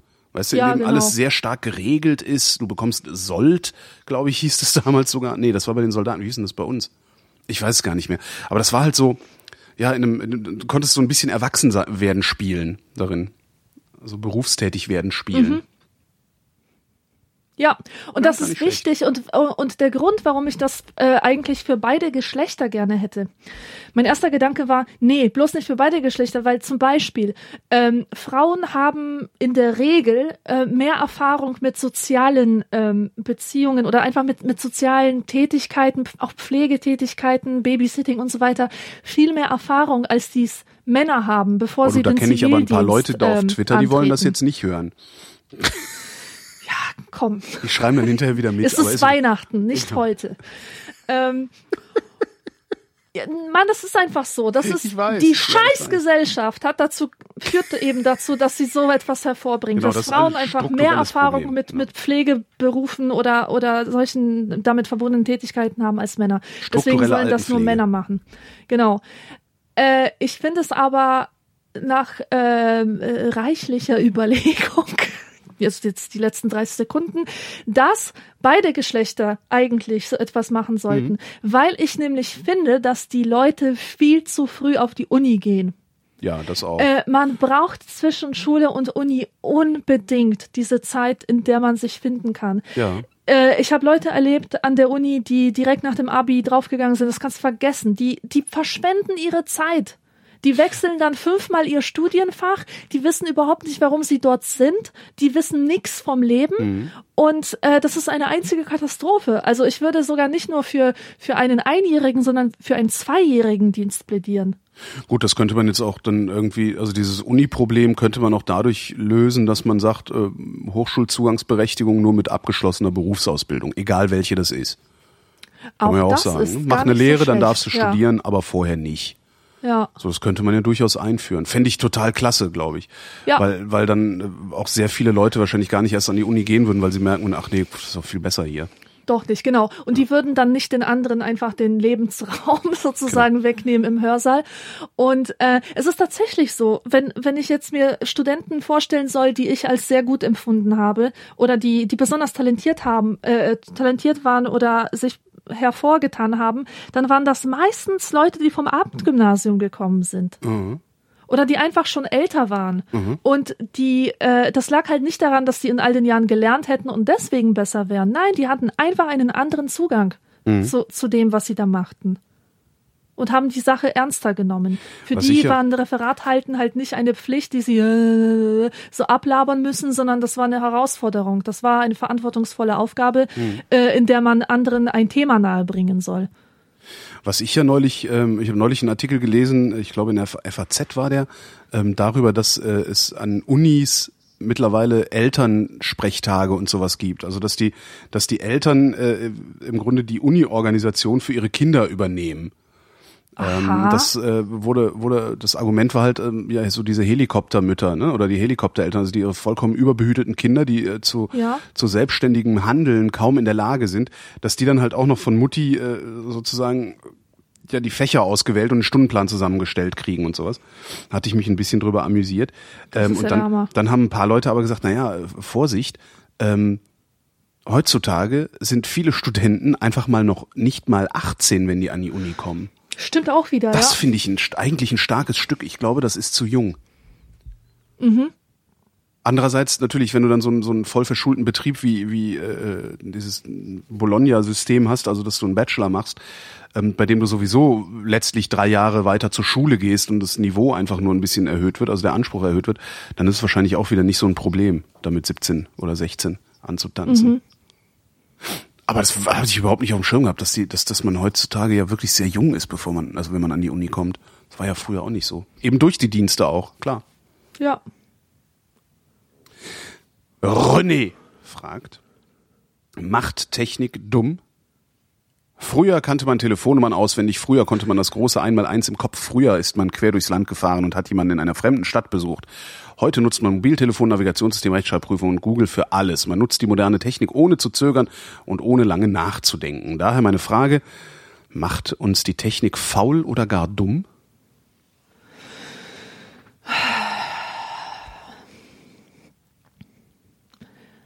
Das ist ein sehr interessantes Thema, zu dem man keine fertigen Antworten parat Also mich, sollte. mich hat die Technik schlauer gemacht. Mich auch. ohne, ohne die Technik, ohne Google, ohne diesen ganzen Krempel, also diese ganzen kleinen Geräte, ohne das Internet und, und alles, wäre ich dümmer. Ja. Davon bin ich wirklich überzeugt. Also weil ich einfach Ja. Einblicke in, in Einblicke in Universen bekommen habe, die ich unter normalen Umständen nicht bekommen hätte, äh, Menschen kennengelernt habe, die ich unter normalen Umständen nicht kennengelernt hätte. Also tatsächlich nicht. Also die einfach nicht in meinem, in meinem, ja, Fokus. in meinem Fokus gewesen Mhm. wären. Äh, Die laufen dir halt im Internet zufälligerweise über den Weg und äh, stellt sich raus, das sind gute Leute. So. Das, ja, also mich hat das nicht dümmer gemacht. Und faul, pff, nee, auch nicht. Also Was ich finde, noch. ich finde, dass die Technik einem ein bisschen die Möglichkeit nimmt, ähm, Erfahrungen zu machen. Zum Beispiel die Erfahrung, sich zu verlaufen. Früher war es so, ich wusste nie, wo ich genau hin muss. Ja, ich wusste nur, ich hatte halt die Adresse oder so. Und äh, da bin ich halt so ein bisschen in der Stadt herumgeirrt und das hat dazu geführt, dass ich ähm, mir alles sehr genau angeschaut habe, dass ich mich in dieser Gegend orientieren konnte und zwar aufgrund von, von eigenem Merken und Wiedererkennen und dass ich auch manchmal in Teile der Stadt gekommen bin die ich sonst nie gefunden hätte oder wo, wo ich sonst nie hingekommen wäre. Ja. Und das war für mich eine Bereicherung. Ähm, aus vielen Gründen, einfach aus, aus so Erlebnisgründen. Und diese Möglichkeit wird einem von, von dieser Navigationsfunktion ähm, im, im iPhone völlig genommen. Also ich bewege mich durch Berlin nicht mehr instinktiv, wie ich es früher gemacht habe, sondern äh, mit Hilfe von Maps oder Google Maps oder was. Und ähm, das führt dazu, dass ich immer nur aufs Telefon gucke, bin ich hier richtig, bin ich hier richtig, aber gar nicht mehr sehe, was, was rechts und links und oben und unten von mir abgeht. Und das ist schade. Also äh, es steigert natürlich meine Effizienz. Ich komme schneller von A nach B, aber ich verliere auch Sachen auf dem Weg. Also die Äh, Du gewinnst, wertvoll du gewinnst halt andere Sachen, die auch wertvoll und schön sind. Also ich tue mich ein bisschen schwer damit, das gegeneinander aufzurechnen. Ja. Ja, außerdem, man hat ja als Mensch immer noch die Möglichkeit zu sagen, so, heute nutze ich dieses Navigationssystem nicht, weil ich nämlich sehr bewusst die Umgebung wahrnehmen will. Genau. Du hast immer die Wahl. Die, die hast du immer, ja. Oder du benutzt halt Apps, die dich die Umgebung wahrnehmen lassen. Gibt's ja auch. Augmented Reality zum Nö, äh, Beispiel. Drift ist so, ein, so eine App. Die sagt dir halt, äh, geh, äh, weiß ich, drei Querstraßen nach Norden, bieg ah, rechts ab sowas. und mach ein Foto von dem, was du da siehst. Ach, das ist ja cool. Also Drift. Drift ist so eine iPhone-App, die ich sehr gibt. mag. Also die finde ich echt schön. Also Ja, klar kann man super. das auch selber machen. Ne? Man kann halt auch selber sagen, so ich gehe jetzt um den Block. Ähm, ja. Nee, also ich habe nicht das Gefühl, dass mich das fauler oder dümmer macht. Nee. Mhm. Ja, ich weiß die Telefonnummer nicht mehr auswendig, außer die von meinen Eltern. Ich weiß nicht mal meine eigene Telefonnummer Ja, doch, auswendig. die weiß ich noch. Ja. Ja, ich weiß tatsächlich die von meinen Eltern, sonst weiß ich keine mehr. ja. Aber ist ja auch okay. Warum soll ich das in meinem Kopf mit rumtragen, wenn ich es mir irgendwo hinschreiben kann? Genau. Und ich glaube auch, dass das mit dem Auswendigkönnen von Telefonnummern äh, eher damit zu tun hatte, dass wir sie wählen mussten aktiv. Also dass wir nicht einen Knopf gedrückt haben, auf dem ein Name stand, sondern wir mussten Zahlen tippen. Und wenn du die Ja. halt immer wieder tippst, äh, behältst du sie halt. Hast du auch im Handgedächtnis drin. Weißt du, so zum Mhm. Beispiel äh, äh, Genau. PIN-Nummern oder sowas. Ich kann dir nicht meine PIN-Nummer sagen, also würde ich auch nicht machen, aber ähm, wenn ich sie eintippe, dann gucke ich nicht, welche Zahlen das sind, sondern welche Bewegungsabfolge meine Finger machen. Ja, Ich weiß, wie meine Finger sich bewegen müssen, um die gewünschte Zahlenfolge zu kriegen. Das heißt, wenn sie das Zahlensystem umstellen würden, wäre ich aufgeschmissen. Ja, zumindest müsste man sehr stark nachdenken. Also ich müsste sehr stark nachdenken. Und das mit dem Navigieren, äh, äh, früher habe ich halt einen Falkplan benutzt und war ständig frustriert, weil die Dinger nicht immer äh, wirklich übersichtlich sind. Vor allen Dingen in mittelalterlichen Städten äh, ist, Kartenlesen eine Hölle. Ja, So. Und das, äh, weiß ich, ja, ist halt, das ist halt ein Gewinn. Also es ist weniger frustrierend. ja. Dafür ist es halt Und auf andere ich Weise finde es frustrierend. außerdem sehr gut, Kopfrechnen zu können. Einfach nur die Fähigkeit dazu zu haben. Ein bisschen. Weißt du, so die Grunddinge. Kannst du das? Also ich kann, ich kann Kopfrechnen, aber es fällt mir äh, tatsächlich schwer. Aber das war schon immer so. Es ist mir als Kind schon schwer gefallen, Kopfrechnen. Ja, Kopfrechnen ist halt anstrengend, aber es ist auch eine schöne Challenge. Also ich freue mich Stimmt. jedes Mal, wenn ich etwas im Kopf so zusammenschieben kann. Kannst du auch dividieren, multiplizieren? Nein, um Nicht. Gottes Willen. Also multiplizieren vielleicht, aber nee, nee, ich nehme Da es gibt's aber doch bestimmt auch irgendwelche äh, Tricks, die man sich, die man sich drauf schaffen kann, so dass man dann nicht. Visualisieren. Wie geht also- Kopfrechnen? Das ist eigentlich mal eine Sendung. Mir muss mal jemand erklären, wie man Kopfrechnen macht. Ja, mach das mal. Ich habe schon viele Erklärungen darüber gehört, weil ich das, weil das auch so eine Frage ist, die ich schon Leuten gestellt habe, die äh, Mathe-Genies sind und die Sachen im Kopf. Also, und ich habe immer wieder Geschichten gehört von Zahlenreihen, die aufeinander zukommen. So, also wie so zwei Layer, die übereinander ähm, sich schieben und am Ende kommt das Ergebnis. Nicht, dass ich mir da was drunter vorstellen könnte, aber das so beschreiben das einige. Ich kann mir da auch nichts drunter vorstellen. Aber vielleicht gibt's ja jemanden, der das äh, so erklären kann, dass auch wir das verstehen und dieser jemand hört hier gerade zu und meldet sich mal. Das wäre ganz nett. Der Jens wüsste gerne, ob man Brillen anzieht oder Brillen aufsetzt. Brillen setzt setzt, man man, auf, Die setzt man auf, natürlich. weil Wie weil? anziehen, äh, Anziehen naja, bedeckt. anziehen tust du ja nur, wenn du so schlauchförmiges Zeug über etwas ziehst. Anziehen tust du, wenn du etwas bedeckst. Und die Brille bedeckt ja nicht wirklich was. Nee. Die setzt man sich tatsächlich auf den Rückennasen, äh, auf den Nasen, Nasen Auf die Rückennase. auf die Rückennase auf. Rücken, sie kommen wohl aus Rückennasenhausen. Rückennase. Der Magnus, eigentlich heißt der Magnus, aber ich bin ja Kölner. Der Magnus wüsste gerne Stones oder Beatles. Oh, Beatles. Ich hasse die Stones. Bitte erklär mir die Stones. Ich habe nie verstanden, wie man an dieser Band irgendetwas gut finden kann. Ich kapier diese Musik nicht. Ich fand Die früher haben die Stones. Painted Black ist, glaube ich, von denen. Ja, das das so finde ich ja noch ganz schön. Das gehört so zu den Standard-Dingen, die man auf der Gitarre lernt. ähm, aber der Rest, also die, ähm, die wurden ja so vermarktet damals in den 60ern, als diese Beatlemania losging, dass die Beatles äh, die Guten waren. Das sollten halt die reinen Jungs sein Mhm. und die, die Stones als Gegenentwurf, die sollten dirty sein und gefährlich und eben nicht das Vorbild, was sich die Mutter für ihre Tochter wünscht und so weiter. Ähm, Ich, ich fand früher die Stones besser. Nee, anders. Ich fand früher die Beatles nicht gut. Ich habe mit den Beatles früher nichts anfangen können. Ähm, und fand darum notwendigerweise die Stones besser, weil das war das einzige andere, was es gab. Okay. Wir hatten ja nix. Äh, äh, ja, also deswegen fand ich die Stones gut. Ich finde die jetzt nicht, also ich will jetzt nicht auf ein Stones-Konzert gehen oder so, also das sowieso nicht. Aber ich fand halt früher die Stones, äh, früher fand ich die Beatles halt scheiße, hatte ich überhaupt keinen Zugang zu. Und dann haben irgendwann haben die Beatles sich mit Apple geeinigt, weil die Plattenfirma der Beatles hieß ja auch mhm. Apple und äh, ja. eigentlich durfte ja Apple keine Musik verkaufen und so und die waren ja ewig im Rechtsstreit. Und irgendwann haben dann auch die Beatles, die Verbleibenden oder die Rechteinhaber erkennen müssen, dass der Vertrieb über iTunes die Gegenwart ist, also dass man nicht mehr über Tonträger unbedingt so viel Geld verdient. Ähm, und haben sich geeinigt und dann ist halt der gesamte Beatles-Katalog bei iTunes veröffentlicht worden. Und anlässlich dieser Veröffentlichung habe ich mir die Beatles nochmal angehört und festgestellt, dass ich die ziemlich gut finde mittlerweile. Die sind super. Das fand ich eigentlich eine ganz witzige Erkenntnis. Und das ist gerade ein paar Jahre her. Und ich konnte mit den Beatles nie was anfangen. Ich habe immer gedacht, so, was wollt ihr eigentlich von mir, ihr Rotznasen? Aber ja. mittlerweile, ja.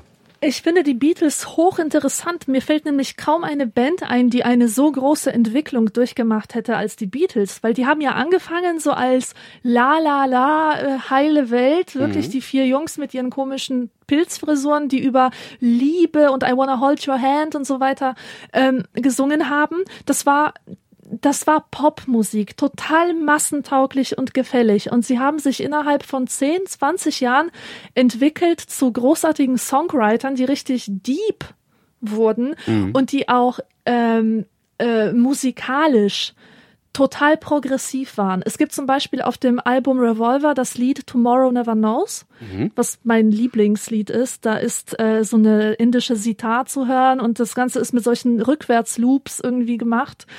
Ähm, gestaltet und das war in dieser Zeit absolut revolutionär. Das war ja keine Musik, das war das war hochexperimentell und ähm, die haben immer wieder in ihrer Laufbahn Dinge gemacht, die einfach nicht in die Zeit gepasst haben. Oder noch ein Lied, was ich großartig finde, ist ähm, ähm, äh, in Klammern steht She's so heavy. Wie, I want you, she's so heavy, ganz genau. Das ist einfach ein ewig me meanderndes oder wie sagt mhm. man meanderndes Stück, was einfach kein Ende nimmt und es schleppt sich und schleppt sich und schleppt sich. Es ist so großartig, sowas von so intensiv habe ich so intensiv habe ich nicht reingehört, dass ich anscheinend anscheinend muss ich das machen. Vielleicht ja. sollte ich hinten anfangen. Also vielleicht sollte ich nicht mit ihren frühen Stücken anfangen, sondern mit den späten. Oder? Das sollte man tun, ja. Ja. Wann ja, haben die denn ja. aufgehört Weil die Pop alten, zu sein? Also wann haben die denn die, aufgehört so so so äh, kreischende Mädchenpop zu machen? Ich würde sagen 1968, mhm. weil 1968 60 kam das weiße Album heraus, das und das White Album. Mhm. Ähm, Revolver kam, glaube ich, noch früher heraus. Ich, ich würde sogar diesen Zeitpunkt festsetzen auf dieses Tomorrow Never Knows Lied. Ich weiß es aber nicht. Ich bin jetzt kein Musiktheoretiker okay. oder so. Das ist jetzt nur so persönliche Nörderei. Ähm, aber doch, Ende der 60er, da bist du schon richtig. Äh, nur die ersten, wirklich die ersten paar Sachen, die waren halt richtig massenkompatibel mhm. und so. Diese Sachen, die wirklich die Beatles-Mania ausgelöst haben. Beatlemania. Ach, ich guck mal, stimmt, gute Idee. Könnte ich eigentlich mal machen, über die Feiertage Beatles hören. Ja. Oder hör dir mal hier I Am the Walrus an. Von den Beatles? Ja. Ah, klang so wie vielleicht auch das, das vielleicht, ich dachte, vielleicht ist es ja auch irgendeine Band. Nee. Ja. Beatles. Ja, mache ich mal. Also ja. Abgefahrenes ich, ich, ich, ich höre mir Beatles an über die Feiertage. Beatles, Beatles Weihnachten. Weihnachten mit den Beatles. Martin wüsste gerne, wie sieht euer typisches Frühstück aus und wie sieht ein perfektes Frühstück aus? Mein typisches Frühstück besteht aus einer Schüssel Poppies. Das sind po diese Poppies. Poppies. Das sind, ähm, das ist die Billigvariante von Kellogg's Smacks die es im Rewe gibt. Da sind solche zwei Eichhörnchen drauf, die ihre Zunge ganz weit rausstrecken. Und die genieße ich mit eiskalter Milch übergossen. Und dazu ein fettarmer Erdbeerjoghurt vom Aldi und vielleicht noch ein paar Walnüsschen dazu. Und äh, Schwarzbrot mit Frischkäse und Gürkchen oder so. Mm, ah, und dazu zwei starke Kaffee. Ich frühstücke Aber das nicht. Das ist, das ist furchtbar. Warum frühstücken denn? Ich, also kann, ich, ich krieg morgens nichts runter. Ich, wenn ich aufwache, also wenn ich nach dem Aufstehen habe ich die ersten, was weiß ich, zwei, drei, vier, teilweise vier Stunden keinen Hunger. Ich brauche da nichts zu essen. Das ist dann, also ich frühstücke so gut wie nie. Und wenn ich frühstücke, was oft im Urlaub der Fall ist, witzigerweise, Mhm. ähm, wahrscheinlich auch, weil es da Frühstück gibt, Ja, natürlich. natürlich, das dann ist äh, es ja. kriege ich auch mein perfektes Frühstück und ähm, zu meinem perfekten, also ich bin, ich esse gerne herzhaft. Ähm, Ich auch. Was ich, was ich ein super Frühstück fand, in Thailand gab's immer ähm, so, wahrscheinlich überall in Asien, gibt's halt viel warme Sachen, auch schon so Reisgerichte mit Gemüse und sowas. Alles das finde ich halt toll. Ich esse gerne Gemüse zum Frühstück. Ähm, das hatte ich jetzt, als ich in Spanien im Urlaub war, auch jetzt vor ein paar Wochen. Äh, die hatten halt zum Frühstück immer ähm, so weich gedünstete Paprika, äh, gegrillte Tomaten, sowas. Das finde ich geil als Frühstück. So Zeugs Mhm. Oder so ein, so ein baden. russisches Bauernfrühstück, was aus Bratkartoffeln Nee, ja, besteht. zu heftig, das ist mir Mega geil. Oh, das finde ich Das, super. das krieg ich, das ist echt, das ist so, da sitze ich dann und kämpfe ab dem ersten Bissen. Das schaffe ich morgens nicht. ja. Aber so, also Gemüse, also so, ah, herrlich.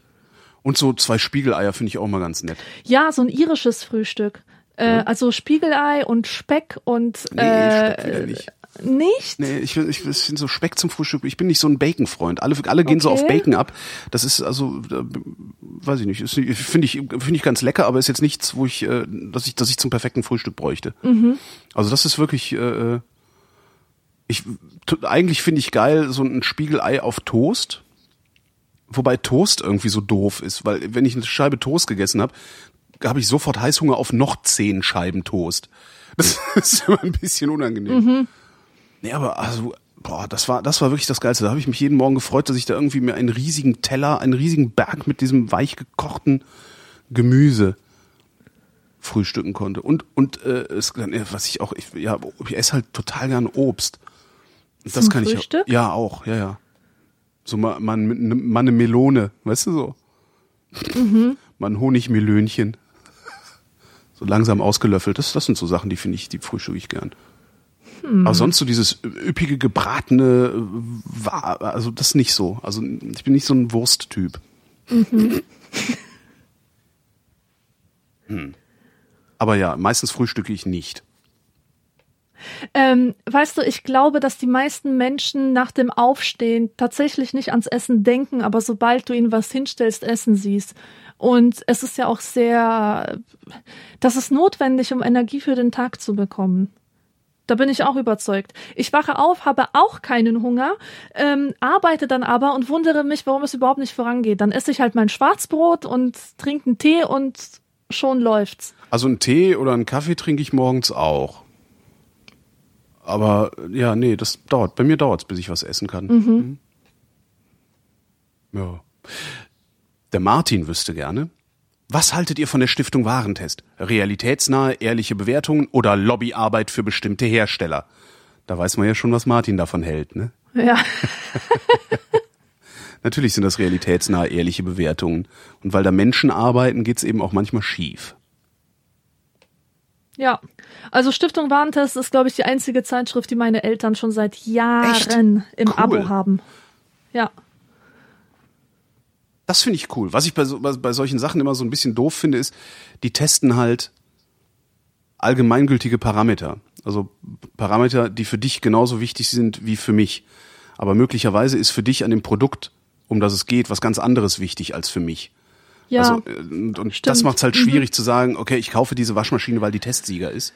Möglicherweise Ja. ist sie Testsieger aufgrund von Werten, also aufgrund von, von, von, ja, aufgrund von Parametern, die mir eigentlich gar nicht so viel bedeuten. Das ist halt das ein bisschen Gute ist aber, dass du dir diese Parameter ansehen kannst. Genau, das ist halt heißt, transparent. du Ja. kriegst dann ganz genau aufgeschlüsselt, was getestet wurde und Richtig. kannst selber entscheiden, wie wichtig dir diese Eigenschaft ist. Und genau deswegen äh, bezweifle ich sehr stark, dass das Lobbyarbeit für bestimmte Hersteller ist, Ja. weil es transparent ist. Lobbyarbeit ist nicht transparent normalerweise. Ja. Ja, und dann zum Fest natürlich äh, die obligatorische Höflichkeitsfrage von Leisure. Wie geht's uns denn heute? Uns geht's super. Ja, uns auch. Hoch, guck mal Das hier. ist doch prima. Klick, klick, klick macht's, wenn ich die Jingle-Maschine entsperre. Ja, ich kann auch nicht klagen, äh, außer über die Steuernachzahlung. Es ist halt. Äh, ja, ich habe schlimm. Ich kann halt, ich kann nicht mit Geld umgehen. Das ist echt ein Problem. Ähm, und ich habe irgendwie meine Steuern ja nicht mit ausgegeben, sondern ich habe gedacht, ich hätte noch was auf dem Sparbuch. Stellt sich raus, dass alles, was ich auf dem Sparbuch habe, genau das ist, was das Finanzamt jetzt gerne von mir hätte auf die Schnelle noch zum Jahresende. Na, toll. Das, ja, genau. Also ist jetzt, ne, also es ist immer noch nicht so, dass ich irgendwie jetzt äh, bankrott wäre, weil das hatte ich ja, das hatte ich tatsächlich. Ich habe es ja mal geschafft im ersten Jahr meiner Selbstständigkeit oder Freiberuflichkeit, wo ich halt äh, Honorare gekriegt habe, mein gesamtes Geld auszugeben, dann eine Steuererklärung gemacht im Jahr drauf, um dann irgendwie, ich weiß nicht wie viel, also eine fünfstellige Summe nachzahlen zu müssen, die ich dann nicht hatte.